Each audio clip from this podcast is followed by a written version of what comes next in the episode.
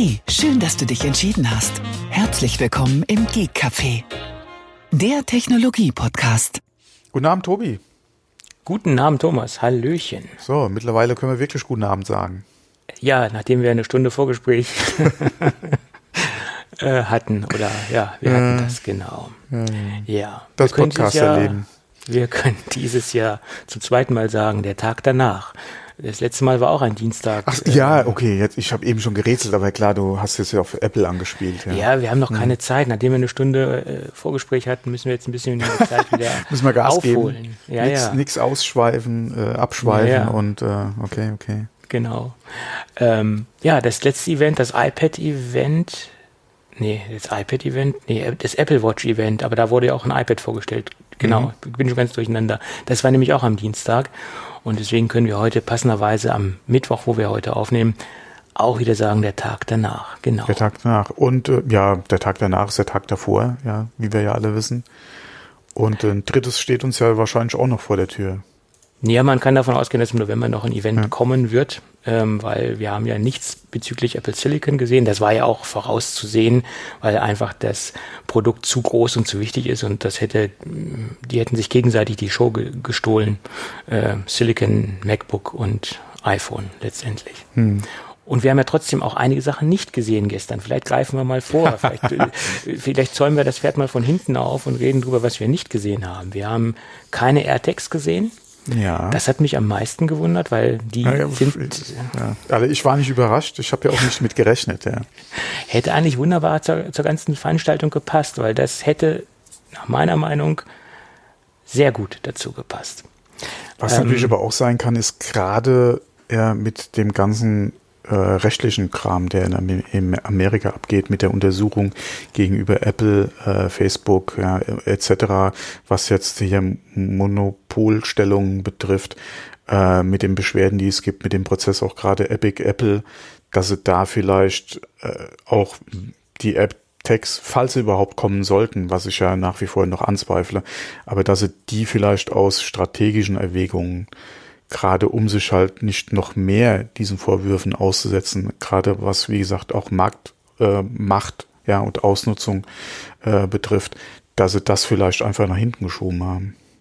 Ja, also ich hoffe mal, dass die AirTags noch kommen, weil da haben sie ja in der letzten Zeit so viel äh, in der Gerüchteküche aufgewirbelt. Das ging jetzt ja schon hin und her und man hat ja schon einiges gesehen. Äh, ja, Aber vor allem- letztendlich haben wir ja auch viel über AirPower gesehen und AirPower ist ja in der Form, wie es gedacht war, auch nie gekommen. Es ist zwar jetzt in in, Ansatz, in einer ansatzweisen Form gekommen, aber dazu später mehr. Aber so wie es gedacht war, ist AirPower ja nie auf den Markt gekommen. Ja, und wie gesagt, äh, allein aufgrund von Gerüchten, ja, auch wie Teil, ja, äh, als ja quasi Wettbewerber dazu äh, sich ja gegen Apple oder gegenüber Apple ja schon geäußert hat, ja. Äh, wie gesagt, es könnte auch eine strategische Erwägung sein, dass man einfach sagt, hier, äh, wir haben momentan genug, äh, in Anführungszeichen, Probleme, ja. Ähm, das müssen wir jetzt nicht noch äh, fördern, ja, oder noch Öl ins Feuer gießen. Äh, so wichtig ist das Produkt für uns jetzt auch nicht. Ja, lass uns das einfach mal aussitzen, Ja. das Thema. Ja. Ich könnte mir auch vorstellen, dass diese AirTags-Technologie eventuell auch in den AirPod Studio oder AirPods Studio äh, Over-Ear-Kopfhörer Einzug hält und dass diese beiden Dinge einfach zusammengehören und dass eins von beiden sich verzögert, sei es, sei es die AirTags aus irgendwelchen Gründen oder sei es das, der Over-Ear-Kopfhörer und dass es halt nur Sinn macht, die zusammen vorzustellen, weil, ähm, wie gesagt, die AirTags von der Grundtechnologie mit im Over-Ear-Kopfhörer drin hängen, ähm, weil das ist ja zum Beispiel, es gibt ja auch marktbegleitende Hersteller wie Sennheiser, die ja auch äh, das Teil, äh, die Teilfunktion, also die Teilchips oder die Teiltechnologie in äh, einigen Kopfhörern mit äh, implementiert haben. Und ich könnte mir vorstellen, dass Apple das mit den AirTags genauso macht. Falls so ein Kopfhörer verloren geht, meinst du? Oder? Genau, genau. Ah, okay. Und ich könnte mir auch vorstellen, dass das dann demnächst auch in den kommenden AirPods, also den in ihr System äh, mit Einzug hält, dass das äh, da auch rein reinfunkt und rein ja reinfunkt im wahrsten Sinne des Wortes. Dass das eine flächendeckende Technologie wird, die Apple in all ihren portablen Geräten mit äh, implementiert, Stück für Stück. Ja. Wäre sowieso interessant zu wissen, wie Apple ähm, oder wann Apple auch die Kopfhörer vorstellen wird, die ja gerüchteweise eigentlich kurz vor der Veröffentlichung stehen, weil so schlecht hätten die jetzt in das äh, auch nicht reingepasst. Nein, auf keinen Fall. Äh, Gerade auch mit dem HomePod zusammen wäre eigentlich war ja letztendlich ja. Äh, äh, interessant auf der auf der mhm. auf der Keynote. Es gab ja auch Gerüchte, dass es erst im März kommen wird, aber ja, wie, wie es so ist mit Gerüchten, man kann denen nicht immer Glauben schenken oder kann auch viel in die Hose gehen bei solchen ja. Gerüchten oder bei solchen Spekulationen. Aber wo wir gerade bei Gerüchten sind, es gab zwei Last-Minute-Leaks von Evan Blass. Mhm. Äh, der hat dann nochmal die Fotos zum HomePod Mini rausgehauen und äh, die waren korrekt. Das waren auch die äh, Geräte, die wir, die wir so gesehen haben. Also die Leaks haben gestimmt und halt die Bilder zum, zum, zu den iPhones Vorder- und Rückseite. Äh, kurz vor, vor dem Event wurden die halt geleakt. Ja. Ja, gut, äh, kurz davor ist immer so ein bisschen blöd, man sitzt dann voller Erwartung da und dann läuft durch Twitter.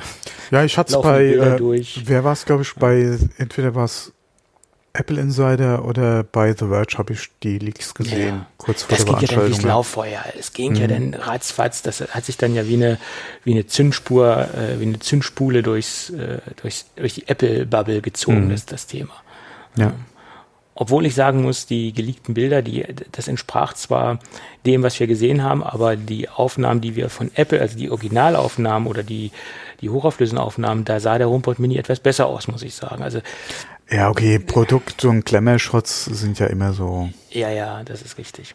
Hm. Gut. Aber äh, apropos gut, äh, sah es besser aus. Die, äh, die Aufzeichnung beziehungsweise die Veranstaltung von Apple war auch wieder super. In gewohnter, hochwertiger Qualität. Äh, Hammer, ähm, also die, der, der Production Value ist erstklassiger, was Apple da abliefert. Ähm, und da möchte ich mich gerne auch dem Andy Naktko äh, anschließen. Da hat er bei Twitter äh, auch gesagt, hoffentlich behalten sie das für die Zukunft so bei, ähm, weil halt mehr Info kommt und weniger äh, irgendwie Luft ja in, in dem Event dann einfach ist. Mhm. Und ähm, ja, muss ich auch sagen, wir hatten vor der Aufnahme kurz mal drüber gesprochen. Ähm, die erste Viertelstunde war ja im Prinzip ein kurzes Hallo und äh, elf Minuten äh, HomePod Mini. Und dann fing es ja, dann ganz. Lass uns doch versuchen, nochmal ein bisschen chronologisch vorzugehen, äh, das so ein bisschen durchzuarbeiten. Da, Im Prinzip hast du recht, äh, elf Minuten HomePod Mini, aber davor kam ja dann erst nochmal, wie gesagt, diese Begrüßung, tralala, dann kam das, das übliche Customer Satisfaction, das hat er ja. relativ kurz gehalten, aber dann der große Aufhänger, der ja über allem schwebte am Anfang, 5G. Da haben sie nach meiner Meinung das Fass ein wenig zu groß aufgemacht. Nachdem Apple eines der ähm, letzten ähm, Smartphone-Hersteller ist, der auf den 5G-Zug aufspringt, fand ich das ein wenig überzogen. Man muss das natürlich aber auch in den Kontext ähm, äh, von den USA setzen weil da hat ja Verizon so einiges äh, am Start, was auch die Netzabdeckung angeht. Und deswegen haben sie wahrscheinlich das fast so groß aufgemacht, ähm, weil dann kam ja der Verizon-Typ auf die Bühne und hat äh, dann auch ein bisschen was über Netzabdeckung Ja, wobei, wobei Tim Cook und ich glaube, der CEO von Verizon haben es auch beide angesprochen, dass jetzt mit dem iPhone ja quasi dann auch 5G äh, im Markt angekommen ist. Weil äh, was hast du denn bitte, beziehungsweise äh, daran, an der Aussage merkst du einfach auch, welchen Stellenwert das iPhone gerade im amerikanischen Markt hat. Ja, Klar gab es vorher schon andere 5G-Geräte, aber ich denke nicht, dass die in den Mengen äh, für, im Netz einfach äh, unterwegs waren, wie jetzt mit dem Release äh, der neuen iPhones äh, da 5G-Geräte auf einmal im Markt sind, ja, oder, oder im Netz dann einfach sind, ob das Verizon ist oder ein anderes 5G-Netz mal dahingestellt. Aber ich denke, jetzt kommen dann einfach die Nutzer ins Netz, ja. Das wird nochmal einen ordentlichen Sprung jetzt machen mit dem iPhone. Das wird einen Push geben, für, auf jeden Fall. Und das, das war ja auch das, die klare Aussage, wie du es schon sagtest, von dem Verizon-Typ. Ähm, ein Thema, was für uns äh, Europäer im Moment noch gar nicht so äh, interessant ist, das, was da erzählt worden ist. Und auch gerade der Standard ähm, Millimeter Wave, der mhm. ist ja, existiert ja bei uns gar nicht. Das ja. ist ja nur ein Standard, der in den Staaten interessant ist. Dazu auch noch eine Kleinigkeit. Äh, ich greife jetzt ein bisschen vor, aber wo wir gerade bei Millimeter Wave sind. äh, man sah ja in den, in den geleakten Bildern so, einen, so einen kleinen Huckel an der Seite vom iPhone oder von den ganzen iPhones im Aluminiumrahmen oder respektive im Edelstahlrahmen. Ähm, und da ist man ja damals bei den, bei den geleakten Bildern von ausgegangen, das hat irgendwas mit dem Pencil zu tun. Äh, hat sich aber herausgestellt, ja, das dass das einfach nur eine mhm. Antenne ist für die äh, Millimeter Wave. Und das ist auch nur ein spezifischer Knubbel, der nur in den Staaten existiert. Den gibt's in der äh, in den Versionen außerhalb der Staaten gar nicht. Also bei uns haben wir einen, ähm, einen glatten Rahmen, äh, weil für unsere äh, für unsere 5G-Technologie äh, wird dieser Huckel so nicht benötigt. Das ist nun eine spezielle, spezielle Entwicklung für MM-Wave oder Millimeter-Wave, der außerhalb von Amerika im Moment noch gar nicht interessant ist. Das noch zur Erklärung für was dieser Huckel oder diese kleine Aussparung, äh, naja, oder dieser kleine Aufsatz am Rahmen äh, existiert oder für was er da ist.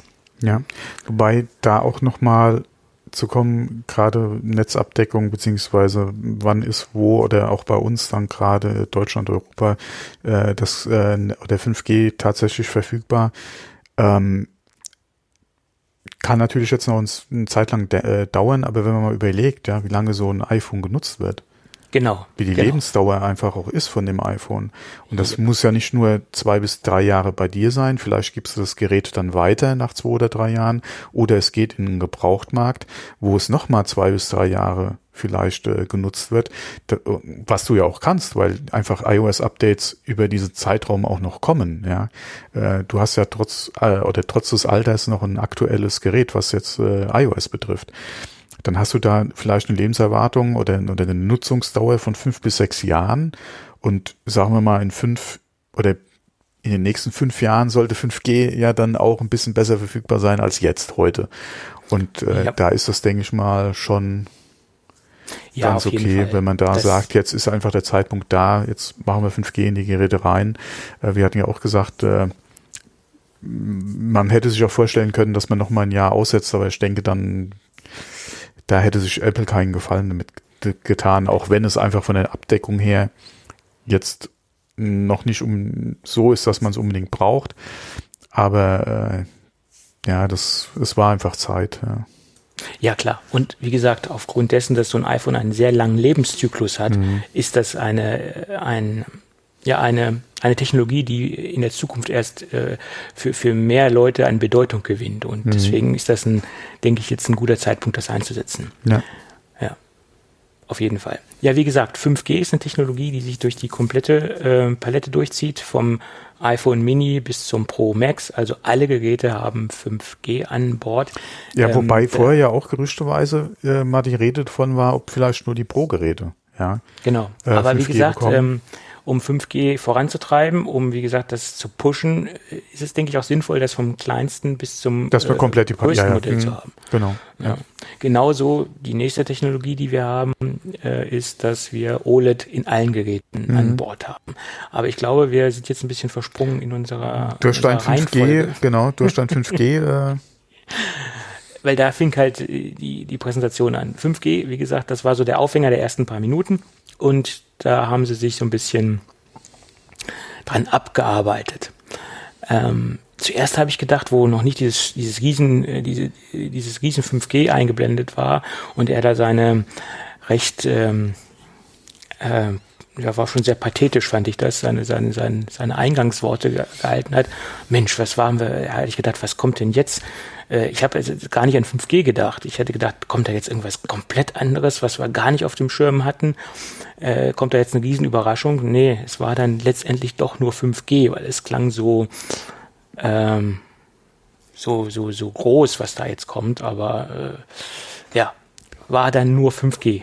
Äh, sie haben es halt nur etwas groß abgefeiert. Naja, gut.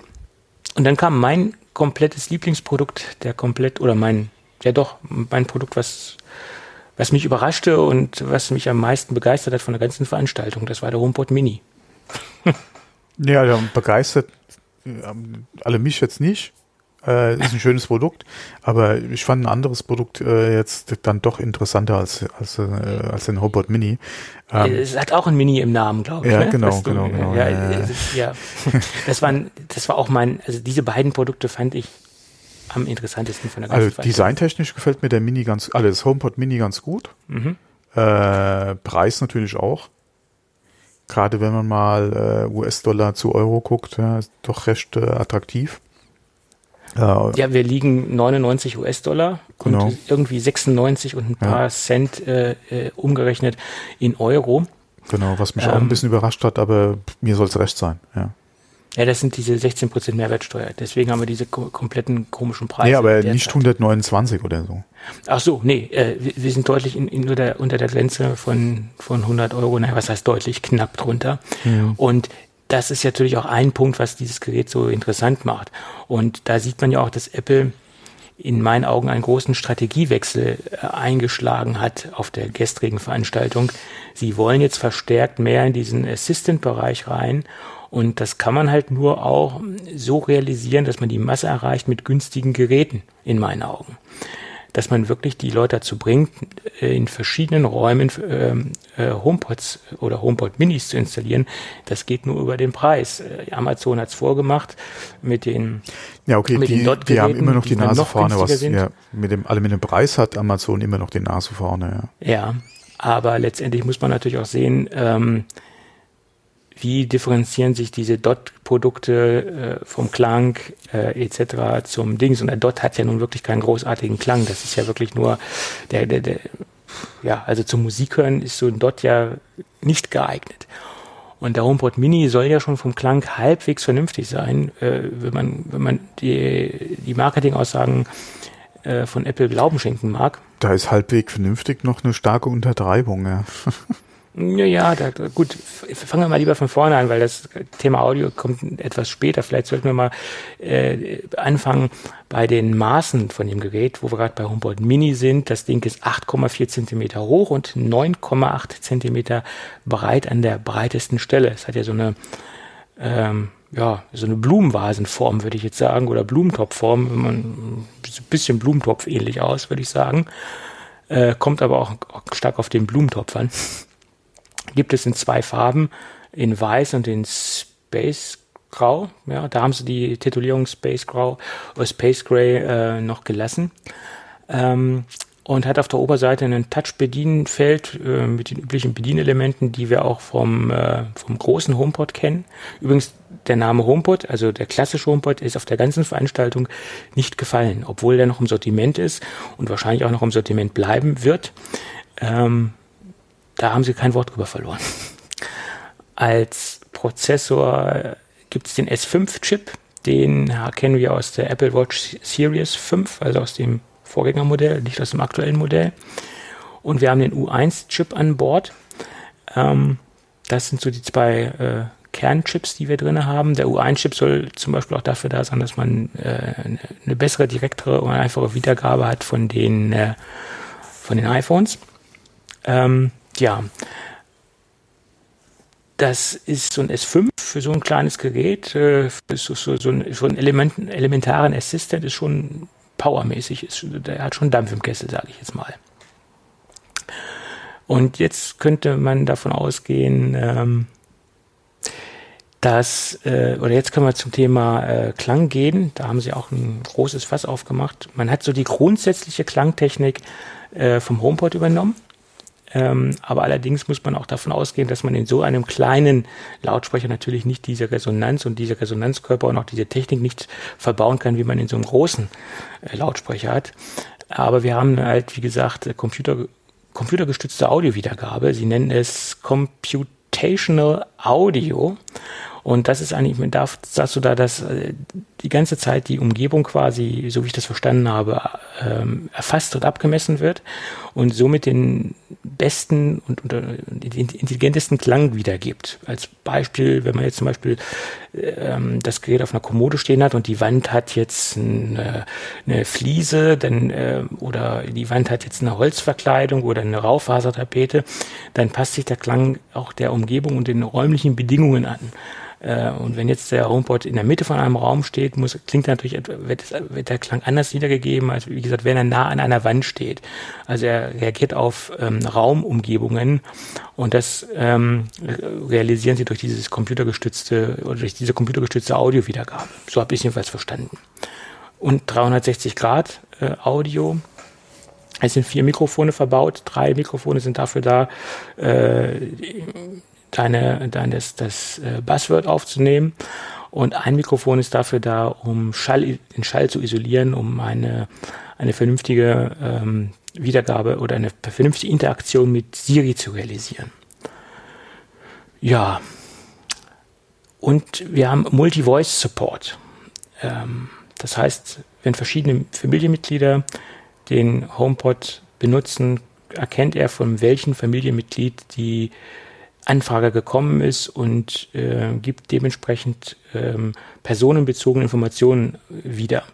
Wie das jetzt im Detail funktioniert und wann das überhaupt zu uns nach Europa kommt oder ob diese Funktion überhaupt in Europa ist, das weiß ich noch nicht. Kann sein, dass es im Moment nur in den Staaten kommen wird. Hast du da was von mitbekommen? Nee. Mhm. Ja, also wie gesagt, Multi-Voice Multi Support, das ist noch ein bisschen in den Sternen äh, oder da gibt es noch relativ wenig Informationen drüber zum heutigen Stand, ein Tag nach der Keynote. Tja, Stereopaar-Funktion, man kann die äh, Dinger zusammenschalten als Stereopaar. Ähm, ja, wobei, äh, wobei es soll ja, glaube ich, automatisch äh, funktionieren, sobald die Geräte irgendwie in einem, in einem bestimmten Abstand stehen. Äh, soll das ja automatisch erkannt werden und sich das äh, Paar dann auch stereo schalten. Ja. Mhm. Macht ja dann auch Sinn, dass man da dementsprechend den gleichen Klang rausbekommt und dass man das als Stereopaar äh, äh, nimmt und als Stereopaar benutzt letztendlich. Konnte man ja mit dem, oder kann man ja mit dem Großen auch machen, bloß da ist natürlich der Anschaffungswiderstand ein bisschen höher. Geringfügig, ja. Ja, geringfügig. Und Multi-Rooms, äh, Multi-Room-Support äh, ist natürlich auch vorhanden, äh, kein, keine Frage. AirPlay 2 Technologie ist verbaut, klar. Und ähm, dann kommt eine Funktion, die ich persönlich ganz interessant finde. Intercom. Mhm. Bei Intercom ist mir sofort äh, ein, ein, uralter Mobilfunkprovider äh, durch den Kopf gegangen. Kennst du noch FIAC Intercom? Ja, ja klar. das ja, war noch vor, äh, äh, nee, nicht vor, das war äh, Arbeitszeiten D2, D2 Mannesmann und so, ja. Ich glaube, das war noch vor Mannesmann, ja. der, der Vorgängerkonzern vor D2 Mannesmann. Mhm. Das war FIAC Intercom. Bloß da wurde Intercom mit K geschrieben und nicht mit C, fairerweise. Aber das ist mir das erste, wo ich den Namen Intercom gehört habe, ist mir dieser Mobilfunkprovider durch den Kopf geschossen. Aber Intercom realisiert es, dass man äh, interagieren kann. Das heißt, wenn ich jetzt im Raum A bin und möchte dementsprechend in Raum C äh, was rein kommunizieren oder sitzt jemand, kann ich das dementsprechend über den HomePod äh, realisieren. Das Ganze wird dann auch gepusht auf äh, die auf ein Apple Watch oder auf ein iPhone äh, für denjenigen, äh, für den die Nachricht sein soll letztendlich. Finde ich eine schöne Funktion. Man hat im Endeffekt so ein, so ein Haustelefon letztendlich, wenn man ja, das Ding in genau. mehreren Räumen hat. Ähm, und äh, für den Preis von 96 Euro ein paar zerquetschte, kann man sich durchaus überlegen, äh, das Ding in einigen Räumen im Haus zu verteilen. Ja, gerade ja. wenn man ein Mehrpersonenhaushalt ist und noch vielleicht ein paar Kids im Haus sind äh, und man äh, eh überlegt, äh, oder die, die, wie gesagt, die Kinder vielleicht sich auch eins wünschen, äh, und dann steht äh, in jedem Raum oder in jedem Kinderzimmer so ein Ding, du hast dann ins Wohnzimmer oder in der Küche vielleicht noch eins, äh, da macht so eine Funktion durchaus Sinn, ja. Ähm, ja, Sag Peter, das Essen ist fertig. Ja, oder Nachricht an Peter, Essen ist fertig oder hm. so. Und dann kommt es genau. bei dem raus, ja. Also macht durchaus Sinn, ja. Wobei das ist eine Funktion, die ist, wird, glaube ich, noch nachgereicht. Das weiß ich jetzt nicht genau, ob die jetzt. Die ist, glaube ich, nicht beim Start jetzt verfügbar, sondern kommt, glaube ich, später erst. Okay. Ähm, aber egal, ja, Hauptsache es kommt dann relativ zeitnah und äh, ist auf jeden Fall eine Funktion, ähm, die Sinn macht, weil man hat wahrscheinlich nicht nur ein Gerät irgendwann mal. Äh, stehen. Und gerade wenn es, wie gesagt, mehrere Personen im Haushalt sind, ähm, macht das durchaus Sinn. Ja, ja und ich, also ich, ich wünsche mir, dass der Klang so gut ist, dass er auf Augenhöhe mit dem Sonos Play One ist. Äh, das wäre optimal, ähm, weil ich bin stark im Überlegen, ob ich den Sonos Kosmos nicht verlasse. Aufgrund dieser äh, desolaten äh, desolaten Situation mit dem S1-Controller, S2-Controller, der Software-Controller, dieser gemischten Umgebung, in der ich derzeit bin, mit älteren Sonos-Produkten, neueren Sonos-Produkten.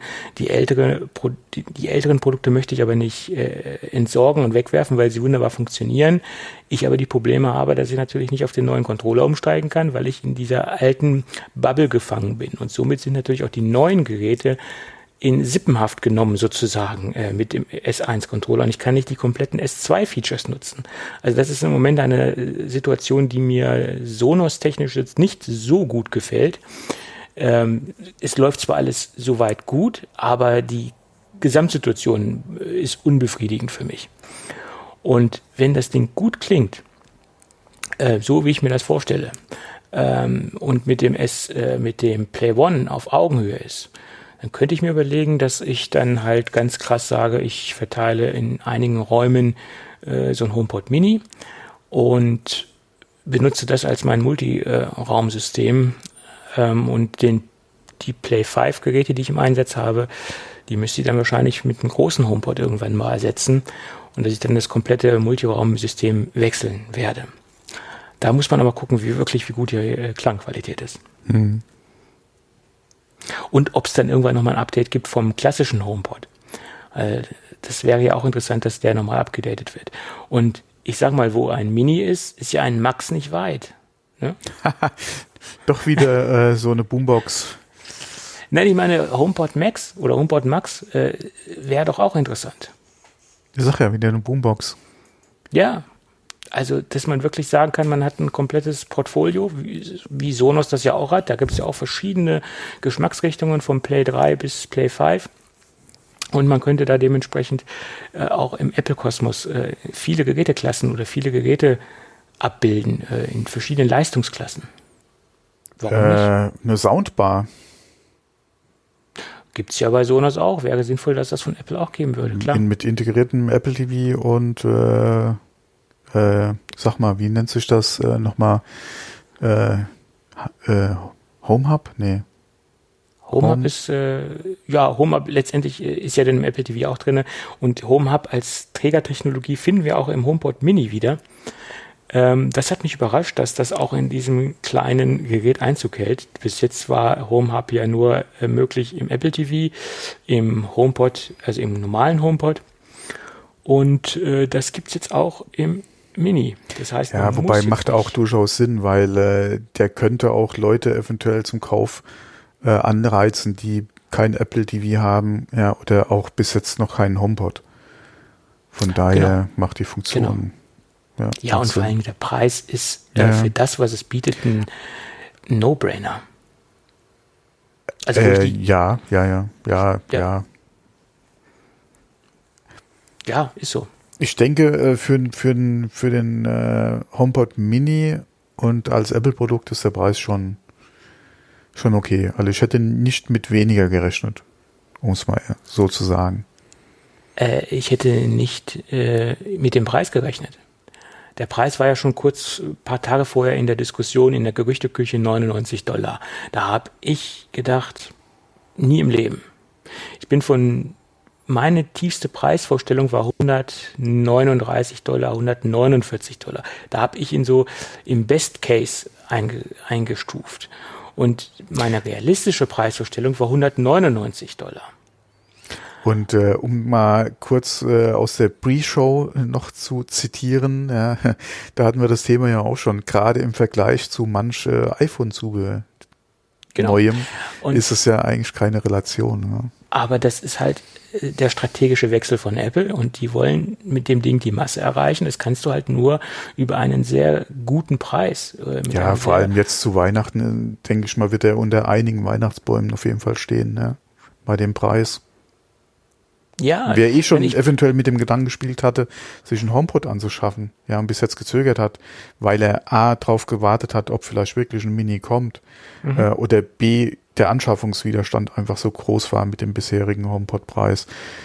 Der wird definitiv jetzt äh, zum Weihnachtsgeschäft in sich einen unter den Baum stellen. Ja, das war, wo ich die ganzen Features gehört habe, was das Ding kann, was das Ding macht und den Preis gehört habe, habe ich sofort gesagt, das Ding kaufe ich. Und äh, es geht mir in den letzten Jahren ja selten so, dass ich sofort sage, boah, kaufe ich sofort äh, liegt auch daran, dass im Moment meine wirtschaftliche Situation jetzt nicht so rosig ist, dass ich jetzt einfach mal so sagen kann, oh, oh Gott, ich kaufe mir jetzt ein Pro Max oder so. Ähm, aber wie gesagt, das ist jetzt erstens mal ein Produkt, was, was im Budget auf jeden Fall liegt bei mir und was auch featuretechnisch sehr interessant ist. Ja. Da bin ich auf jeden Fall mit im Boot. Jo. Ja. Und ähm, ja, ist ein schönes Produkt, bin ich begeistert. Und da gab es auch, wie gesagt, eine sehr, sehr, eine, man hat auch gesehen, wie aufwendig sie das präsentiert haben. Also man, man, man, man könnte annehmen, oder davon gehe ich aus, dass diese ganze Kulisse mit diesem, in Anführungsstrichen, Puppenhaus, was sie da gebaut haben.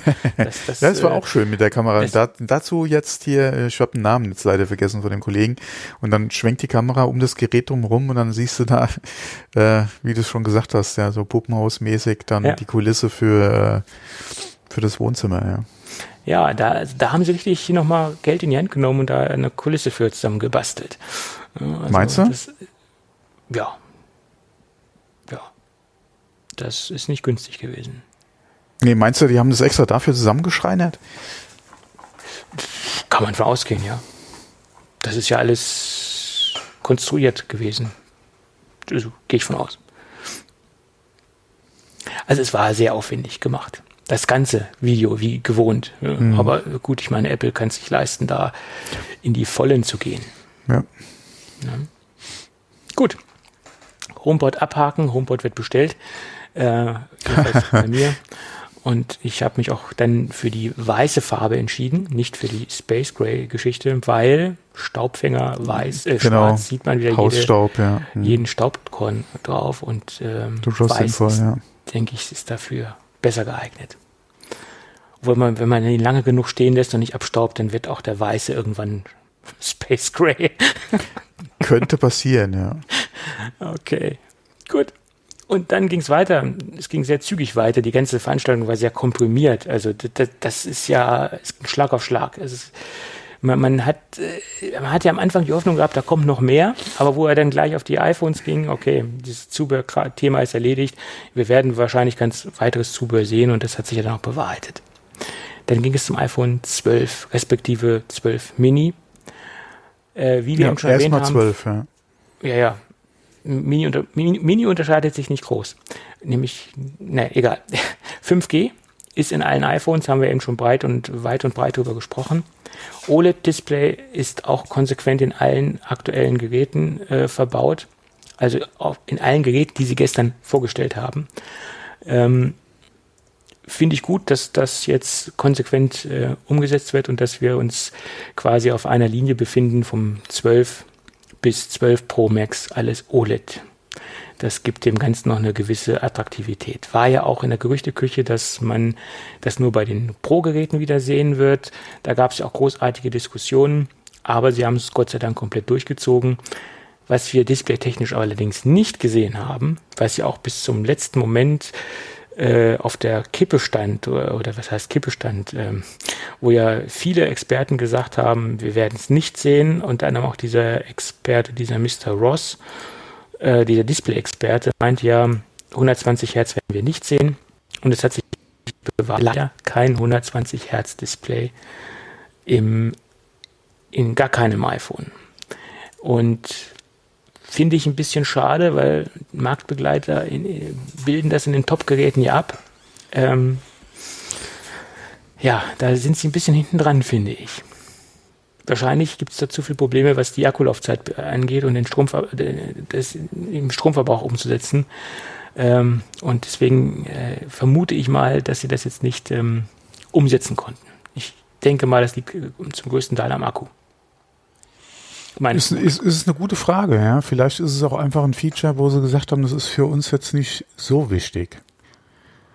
Äh, müssen ja. wir jetzt nicht unbedingt haben, aber es ist schon ja die Frage, warum nicht im Prinzip, ja.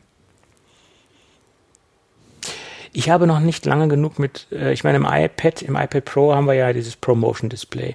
Ich konnte aber noch nicht lange genug mich mit einem iPad Pro beschäftigen, um zu sagen, bringt es das wirklich? Gibt es wirklich diesen großen Benefit? Und viele sagen, je größer das Display, je wichtiger ist diese, diese, diese Bildwiederholfrequenz, also die 120 Hertz, je kleiner, je unwichtiger ist es. Das weiß ich nicht, kann ich nicht sagen.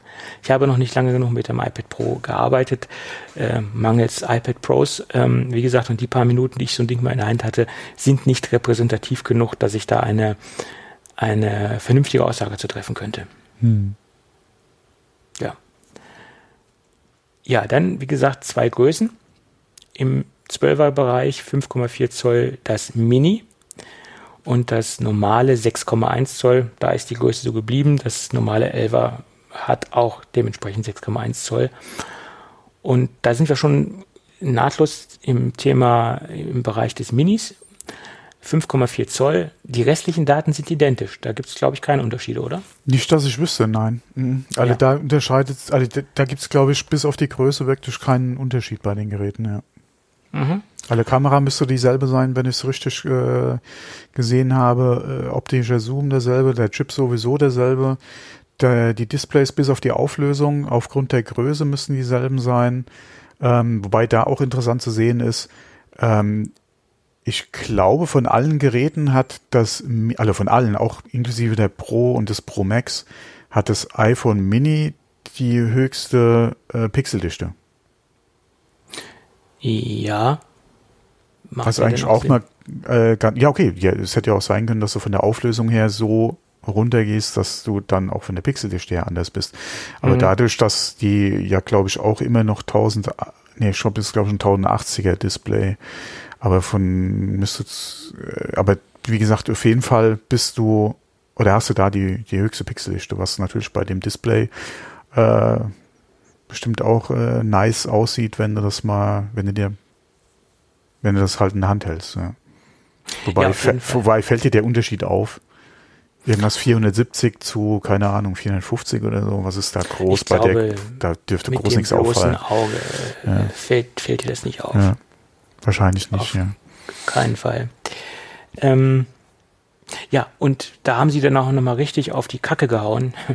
Sie haben gesagt, das ist das kleinste 5G-Smartphone, was es derzeit gibt.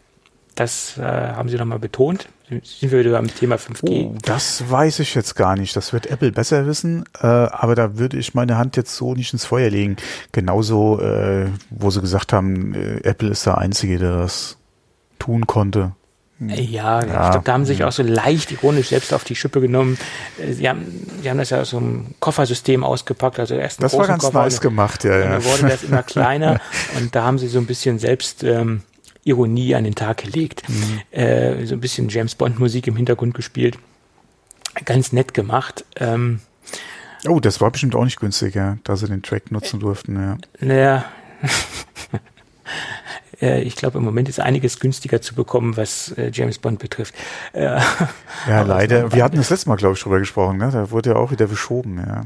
Ja, der wurde auch wieder verschoben. Ja, schade, schade, schade. Da hatte ich mich eigentlich ich schon drauf gefreut, obwohl ich den ja nicht im Kino geguckt hätte, aber trotzdem. Ja. Äh, ja. Ähm, jedenfalls haben sie da nochmal richtig auf die, auf die Kacke gehauen, was, was die, das kleinste 5G-Smartphone betrifft. Und sie meinen, dass es das sei ich habe mal heute mal so eine ober, oberflächliche Recherche betrieben und ich habe nichts kleineres gefunden. Das heißt aber nicht, dass es irgendwo ein kleineres äh, 5G-Smartphone gibt. Also bis jetzt muss ich Apple recht geben. und ähm, ja, sie ist von den Ich würde aber wetten, dass es irgendwann mal ein kleineres geben nein, wird. Nein, nicht unbedingt kleiner, aber dass es ein Vergleich, von der Größe her ein vergleichbares gibt oder zumindest mal wahrscheinlich zeitnah kommt ja, das äh, auf jeden Fall auch um einiges günstiger sein wird. Ja, gut. Da würde ist, ich auf jeden Fall, äh, da würde ich eine Wetten abschließen. Ne? Das ist relativ einfach äh, bei ja. den Preisen, die Apple aufruft, letztendlich. Wobei, ich muss auch sagen, die Preise für das 12er und für das, gerade auch für das Mini, äh, haben mich dann doch schon äh, positiv überrascht. Ja. iPhone 12 Mini mit 64 Gigabyte kostet bei uns 778 Euro und 95 ja, ich rede jetzt eigentlich mehr von den US-Preisen, aber egal, ja. Naja, ich, ich kaufe mir davon haben wir ja, Davon haben wir ja im Prinzip nichts, ja. Äh, ja. Nee, von den US-Preisen haben wir nichts. Haben wir nichts, ne. Mhm. Und äh, wo wir gerade beim 12er normal sind, ähm, also 6,1 Zoll Gerät startet auch bei 64 Gigabyte, mhm. 876 Euro und 30 Cent. Ähm, hier hätte ich mir gewünscht, dass sie genauso vorgehen wie bei den Pro-Modellen, dass die Startgröße bei 128 Gigabyte losgeht. Ähm, hätten sie konsequent durchziehen können, nach meiner Meinung. Hätte, hm. hätte dem ganz gut zu Gesicht gestanden. Ja. Ja, okay, nee, so wie man Apple kennt, hätten sie wahrscheinlich schon auch mehr Geld dafür verlangt. Ja. Und sie wollen sich, denke ich mal, auch was die Speichergröße betrifft, halt auf jeden Fall vom Pro absetzen. Ja, das mag sein. Ja. Genauso wie ich es äh, schade finde, dass es die normalen Modelle nicht mit 512 gibt. Das, die gehen ja nur bis 256 und die Ja, ja, aber das ist dann auch nochmal die Abgrenzung gegenüber zum Pro. Pro ja, ja, klar. Hm. Aber nur weil ich halt weniger äh, Specs habe, heißt es ja nicht, dass ich weniger Speicherbedürfnisse habe. Das sind immer so Dinge, die ich jetzt nicht äh, ganz verstehen kann. Äh, da ja. wird man also quasi zu gezwungen, in die Pro-Schiene zu gehen, wenn man auch mehr Speicher haben will ja, oder aber, mehr Speicher braucht. Aber musst du 512 Gigabyte im Telefon haben? Äh, ja, was heißt müssen? Weißt du immer, haben. Ja, ich könnte, aber als, als das Pro hat ja, brauchen. also will ich auch in meinem Mini. Ja. Nee. Aber das ist ja genau die gleiche Diskussion. Warum sollen Leute bestraft werden, die ein kleineres Display haben wollen mit weniger Leistung? Und deswegen hat. Nee, weniger Leistung hat es ja nicht. Nee, nee, nein, aber das gab ja immer, deswegen gibt's ja jetzt ein iPhone Mini, äh, weil die gesagt haben, okay, wir, wir geben den Nutzern ein, ein kleines Gerät, äh, ein kompaktes Gerät mit der gleichen Leistung, die das iPhone 12 hat. Und da haben sie auf die Kunden gehört, die das wollen, die das brauchen. Und das gab es ja schon jahrelang diese Diskussion und es gibt ja schon viele. Ja, es gibt, noch, das ist ja auch mit ein Grund, warum wir das SE ja auch haben. Ja. Genau, aber das halt auch nicht so die die ganzen Features hat, äh, logischerweise wie das 12er. Ganz ja, und klar. auch nicht das Design, ja. Und auch nicht das Design. Äh, wir haben ja noch das Home-Button, äh, den Home-Button verbaut, ganz Wobei, klar. da hatten wir auch in der Vergangenheit drüber gesprochen. Es gibt immer noch viele iPhone-Nutzer, die nicht unbedingt auf den Home-Button verzichten wollen. Gerade auch wegen gerade zur aktuellen, gerade zur aktuellen Situation ist das mhm. auch das, das bessere Telefon für Leute, die viel mit Maske unterwegs sind. Also das ist das Corona-Phone, kann man so sagen. Äh, würde ich jetzt marketingtechnisch nicht unbedingt jetzt ja, äh, für, für gelungen halten, diese Positionierung, aber das ist jetzt mal so ganz salopp ausgedrückt, kann man das schon ja, sehen. Ja. Und letztendlich ist das Ding kleiner oder genauso groß, nee, kleiner äh, von den Ausmaßen des Gehäuses. Müsste ein bisschen SE, kleiner sein, genau. Ja. Und das ist schon sexy. Das ist sehr sexy. Also für mich auch von den iPhones, die vorgestellt wurden, eigentlich mit das Gerät, was mich am meisten interessiert. Und äh, wir kommen ja da gleich noch auf die Pro-Geräte zu sprechen. Mhm. Aber wenn man jetzt gerade auf die Features wie die äh, Kamera- und Videofunktionen, die die Pros mehr bieten als jetzt die, das 12 und das 12 Mini, wenn man darauf nicht angewiesen ist und gerne ein kompaktes Gerät hätte, macht man mit dem 12 Mini definitiv nichts falsch.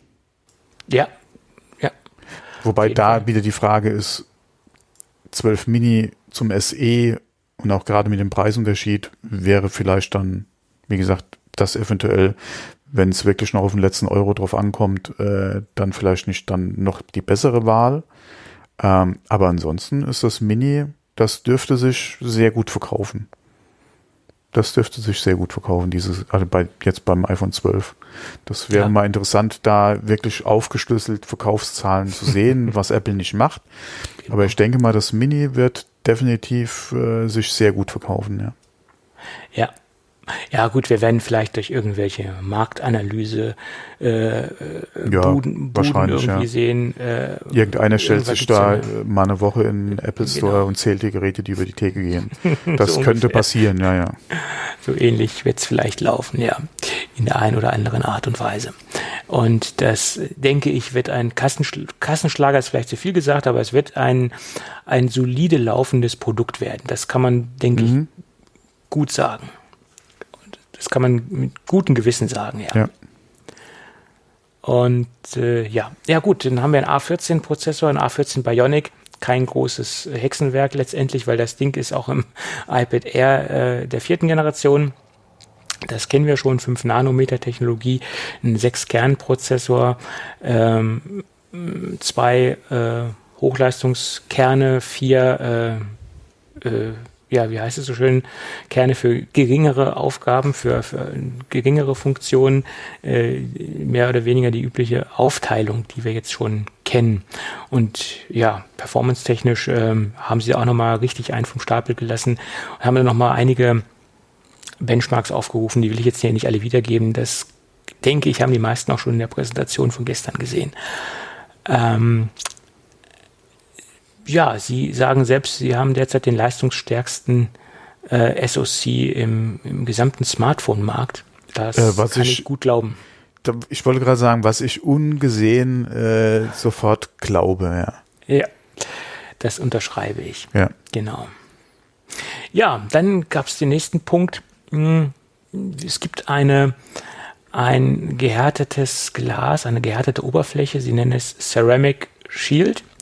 Äh, das ist also, wie gesagt, eine Display-Oberfläche, ein Display-Überzug letztendlich oder eine Display-Veredelung von äh, Corning, ähm, die das entwickelt haben.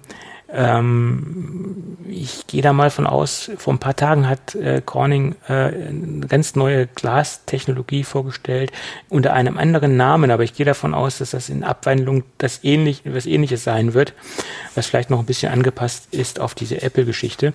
Im Endeffekt eine, eine, eine neue Nanoverschicht, eine, ja, eine Nanopartikel, Nanokristalle, die in äh, der Oberfläche oder auf der Oberfläche liegen, die das Gerät bis zu viermal eine bessere, einen besseren Drop-Test-Performance äh, bieten sollen. Also das Ding soll wesentlich mh, hm, resistenter sein gegen Stürze, gegen Kratzer etc.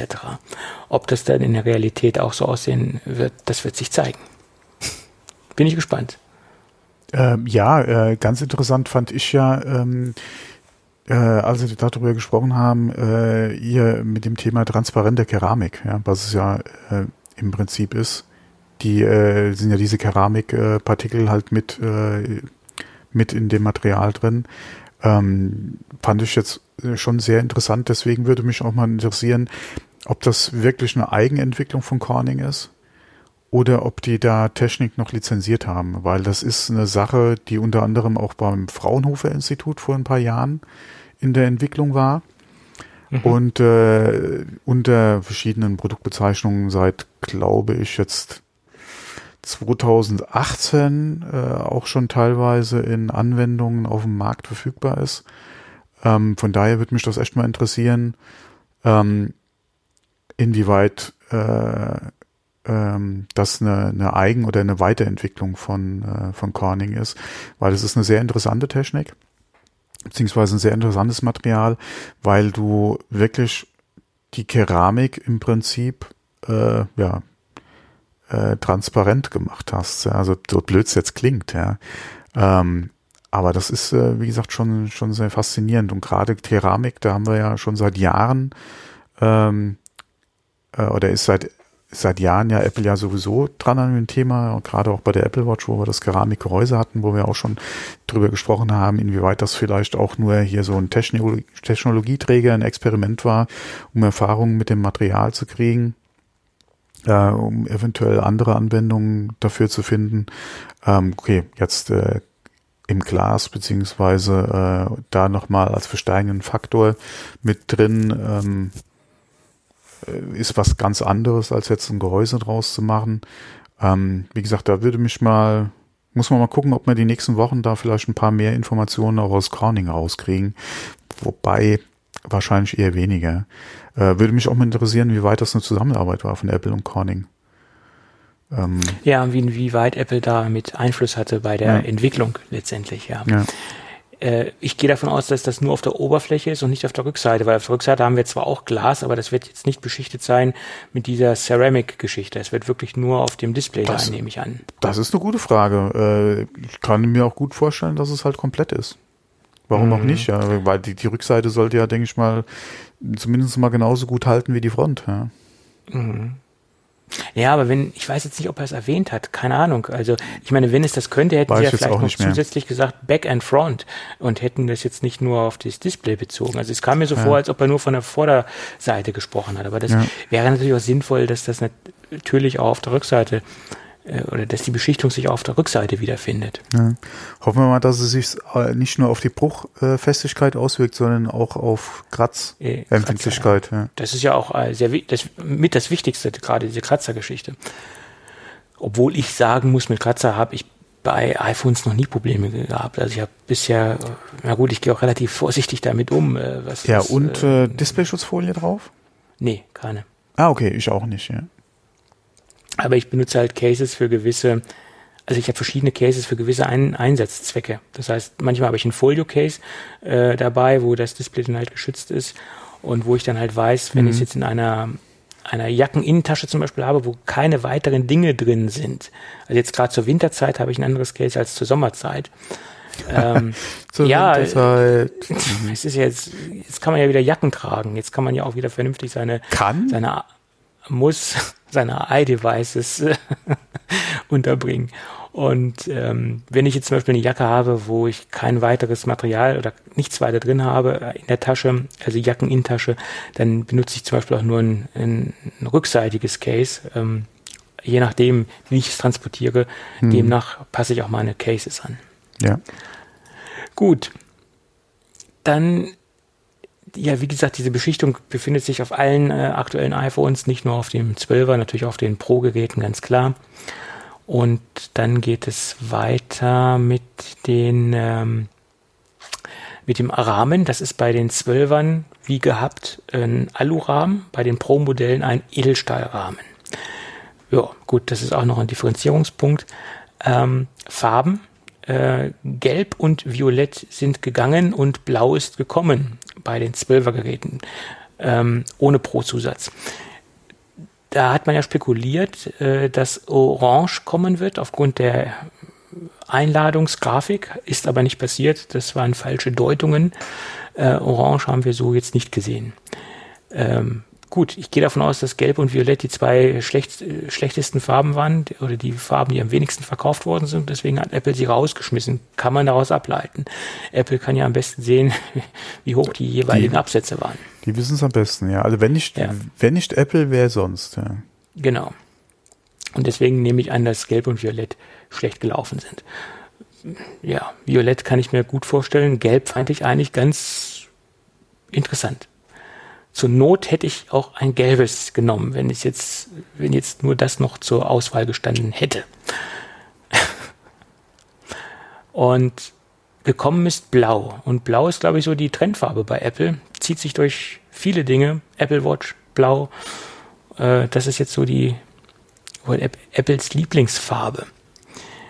Was ich allerdings schade finde, dass die Blautöne ja immer stark variieren. Zum Beispiel ist das iPad Air Blau ein ganz anderes Blau als das Apple Watch Blau oder das iPhone Blau.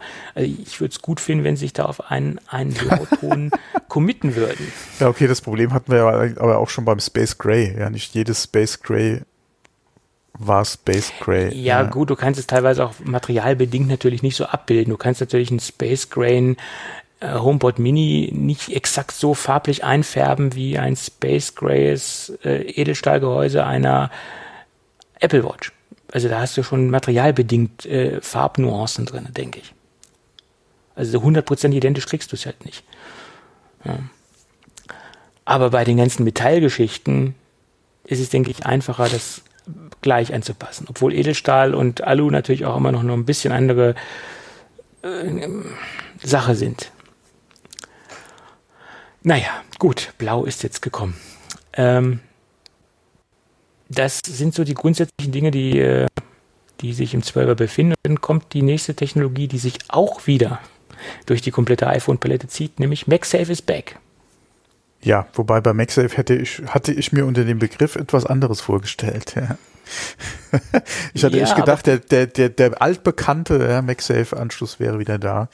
Und ich noch so, okay, also ist jetzt Lightning doch weg. Äh, und dann kam es doch alles anders.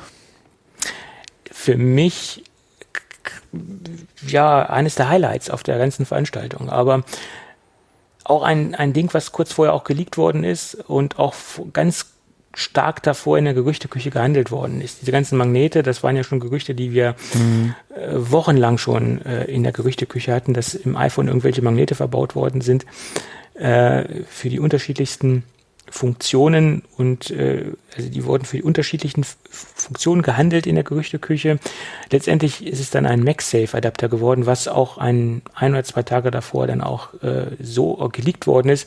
Und man hat dann auch Produktbilder gesehen, äh, speziell von der Rückseite logischerweise. Und man hatte auf den geleakten Bildern auch dieses Ladegerät gesehen, was wir so auch von Apple auch äh, in den Produktbildern wiedererkannt haben. Also die Leaks waren auch korrekt die es, glaube ich, zwei Tage zuvor gab.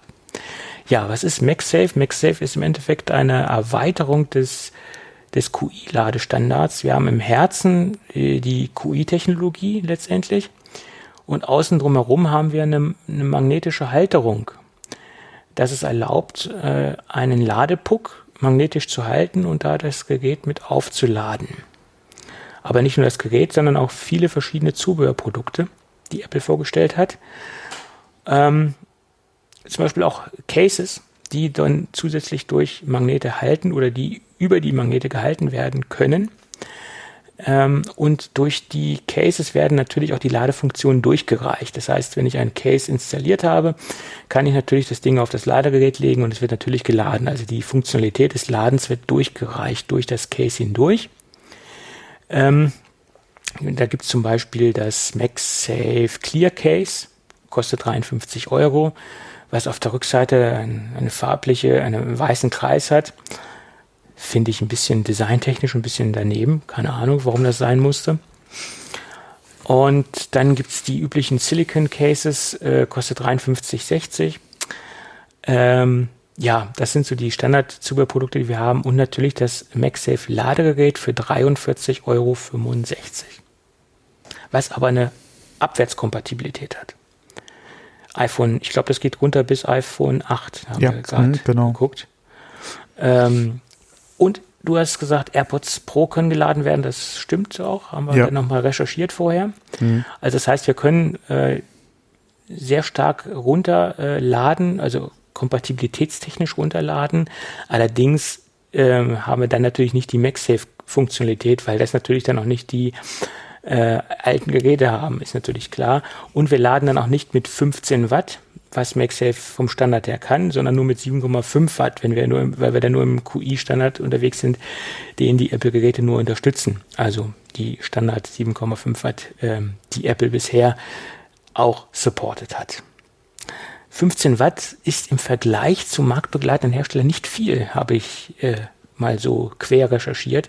Da gibt es ja von OnePlus schon wahnsinnig äh, performante Lademöglichkeiten. Ja, also ich hoffe mal nur, dass es halt hier, was die Hitzeentwicklung betrifft, wesentlich äh, besser ist. ist. Ja. Deswegen denke ich auch, haben sie sich für diese 15 Watt entschieden, weil sie da auf der sicheren Seite sind. Ja. Mhm. ja.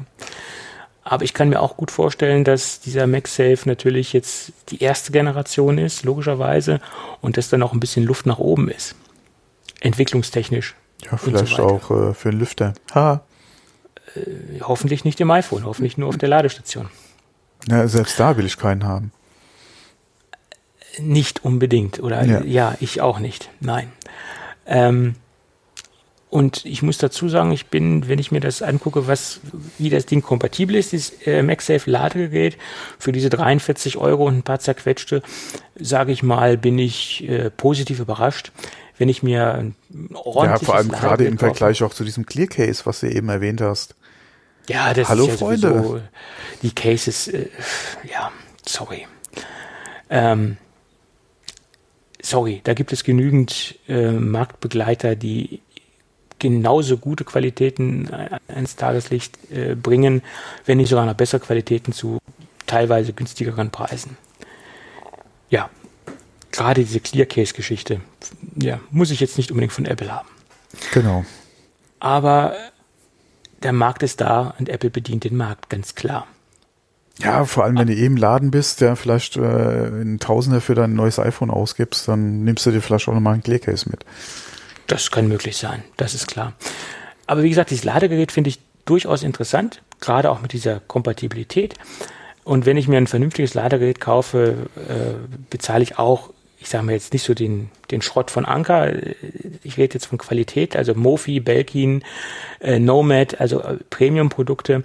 Ähm, dann liege ich auch locker bei, in diesem Preisbereich äh, von 43 Euro. Ähm, äh, ne? Das ist keine Frage. Ja. Und da finde ich den Preis sehr fair. Gut, und was sagt uns MagSafe? Ich denke, MagSafe ist eine, eine, eine wegweisende Technologie, die Apple hier gerade etablieren will und etabliert hat. Und das ist der Wegbereiter dahingehend, dass wir irgendwann keinen Lightning-Port mehr sehen werden. Das ist die mein Tipp ist ja beim nächsten iPhone ist er weg. Beim, beim nächsten vielleicht und beim übernächsten auf jeden Fall. Das ist meine Prognose. Nee, beim nächsten Weil, ist er weg.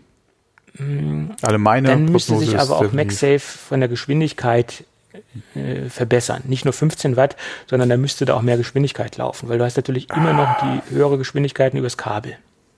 Äh, ja, also was allerdings nichts ausmacht, wenn du dein Telefon genau wie die Uhr entweder äh, zwischendrin noch auftoppen kannst oder aber über Nacht eh drauf liegen hast. Ja. Dann macht das, wie gesagt, dann ist, macht das auch nichts aus, wenn es fünf Minuten länger braucht. Also in Anführungszeichen fünf Minuten. Ja. Ja, ich bin trotzdem der Meinung, da müsste noch ein bisschen was passieren, geschwindigkeitstechnisch. Da um könnte eventuell auch noch was kommen mit dem nächsten Gerät oder mit dem nächsten MagSafe-Ladegerät. Äh, könnte vielleicht auch noch mal ein bisschen was schneller gehen, aber wie gesagt, da, nee, wenn du das eh nachts zum Aufladen äh, vielleicht da äh, an deinen Nachttisch legst oder wo auch immer, dann ist das vollkommen okay. Genauso äh, mittlerweile, überleg mal alleine, wie viele Autos mittlerweile eine äh, Wireless Charging Funktion anbieten. Ja, äh, selbst wenn sie es nicht haben, ich habe im oder von mir kenne ich es ja auch, ich habe das äh, in meinen Pendlerstrecken früher auch immer zum Laden drauf gehabt äh, und eine Stunde Auto fahren und oder länger, je nachdem. Da geht auch schon mal was an Strom ins Gerät rein. Plus, äh, wie gesagt, eventuell am Arbeitsplatz nochmal dranhängen haben. Und selbst wenn du es nicht kannst, nachts aufladen, sollte eigentlich schon gehen. Ja. Von daher. Ja, okay, kann man, kann man so Klar gibt es den einen oder anderen Grenzfall. Ist mir auch, wie gesagt, ist mir auch klar, aber ich denke, für die große Masse ist das durchaus ja. vollkommen machbar. Ja, aber gut, MagSafe ist ja vom Entwicklungsstand noch nicht ausentwickelt, in Anführungsstrichen. Da wird es mehrere Generationen geben, das wird weiterentwickelt. Ähm, das ist ja der Start äh, äh der ganzen MagSafe-Geschichte, jedenfalls der MagSafe-Geschichte für die iPhones. Ähm, für die Macs ist es ja leider Geschichte. Ähm, aber wie gesagt, ja. die, haben wir mal Hoffnung, dass vielleicht am Mac auch wieder irgendwie was kommt oder geht. Könnte ja. sein. Ich hoffe es. Ich hoffe es. Ich hoffe. Wäre schön. Ähm, ja, und das öffnet natürlich auch ähm, für die ganzen Third-Party-Anbieter ein, eine wahnsinnige Möglichkeit, Zubehör anzubieten. Ich habe gestern nach der Keynote, glaube ich, 15 oder 17 Pressemitteilungen bekommen von renommierten ja. Zubehörherstellern, die schon Ladegeräte am Start haben. Belkin haben sie auch genannt auf der auf der Keynote gestern, dass das die ersten sind, die ähm, Geräte dafür anbieten werden, dass da was kommen wird. Ähm, und genauso hat, haben gestern ganz, ganz viele andere nachgezogen und haben äh, schon angekündigt, dass äh, sie auf den MagSafe-Zug aufspringen werden. Und äh, da wird einiges passieren. Und speziell auch zum Beispiel in dem Bereich der verschiedenen Autoladehalterungen, die einfach dann per Magneter anzuklippen. Es wird sich natürlich auch zeigen, wie gut oder wie schlecht äh, der Magnet ist, wie stark der Magnet ist, weil ich denke, das ist so ein Balanceakt, äh, die Zubehörprodukte da festzuhalten. Ähm, zum Beispiel auch dieses Ladegerät, was ich hier hinten drauf habe.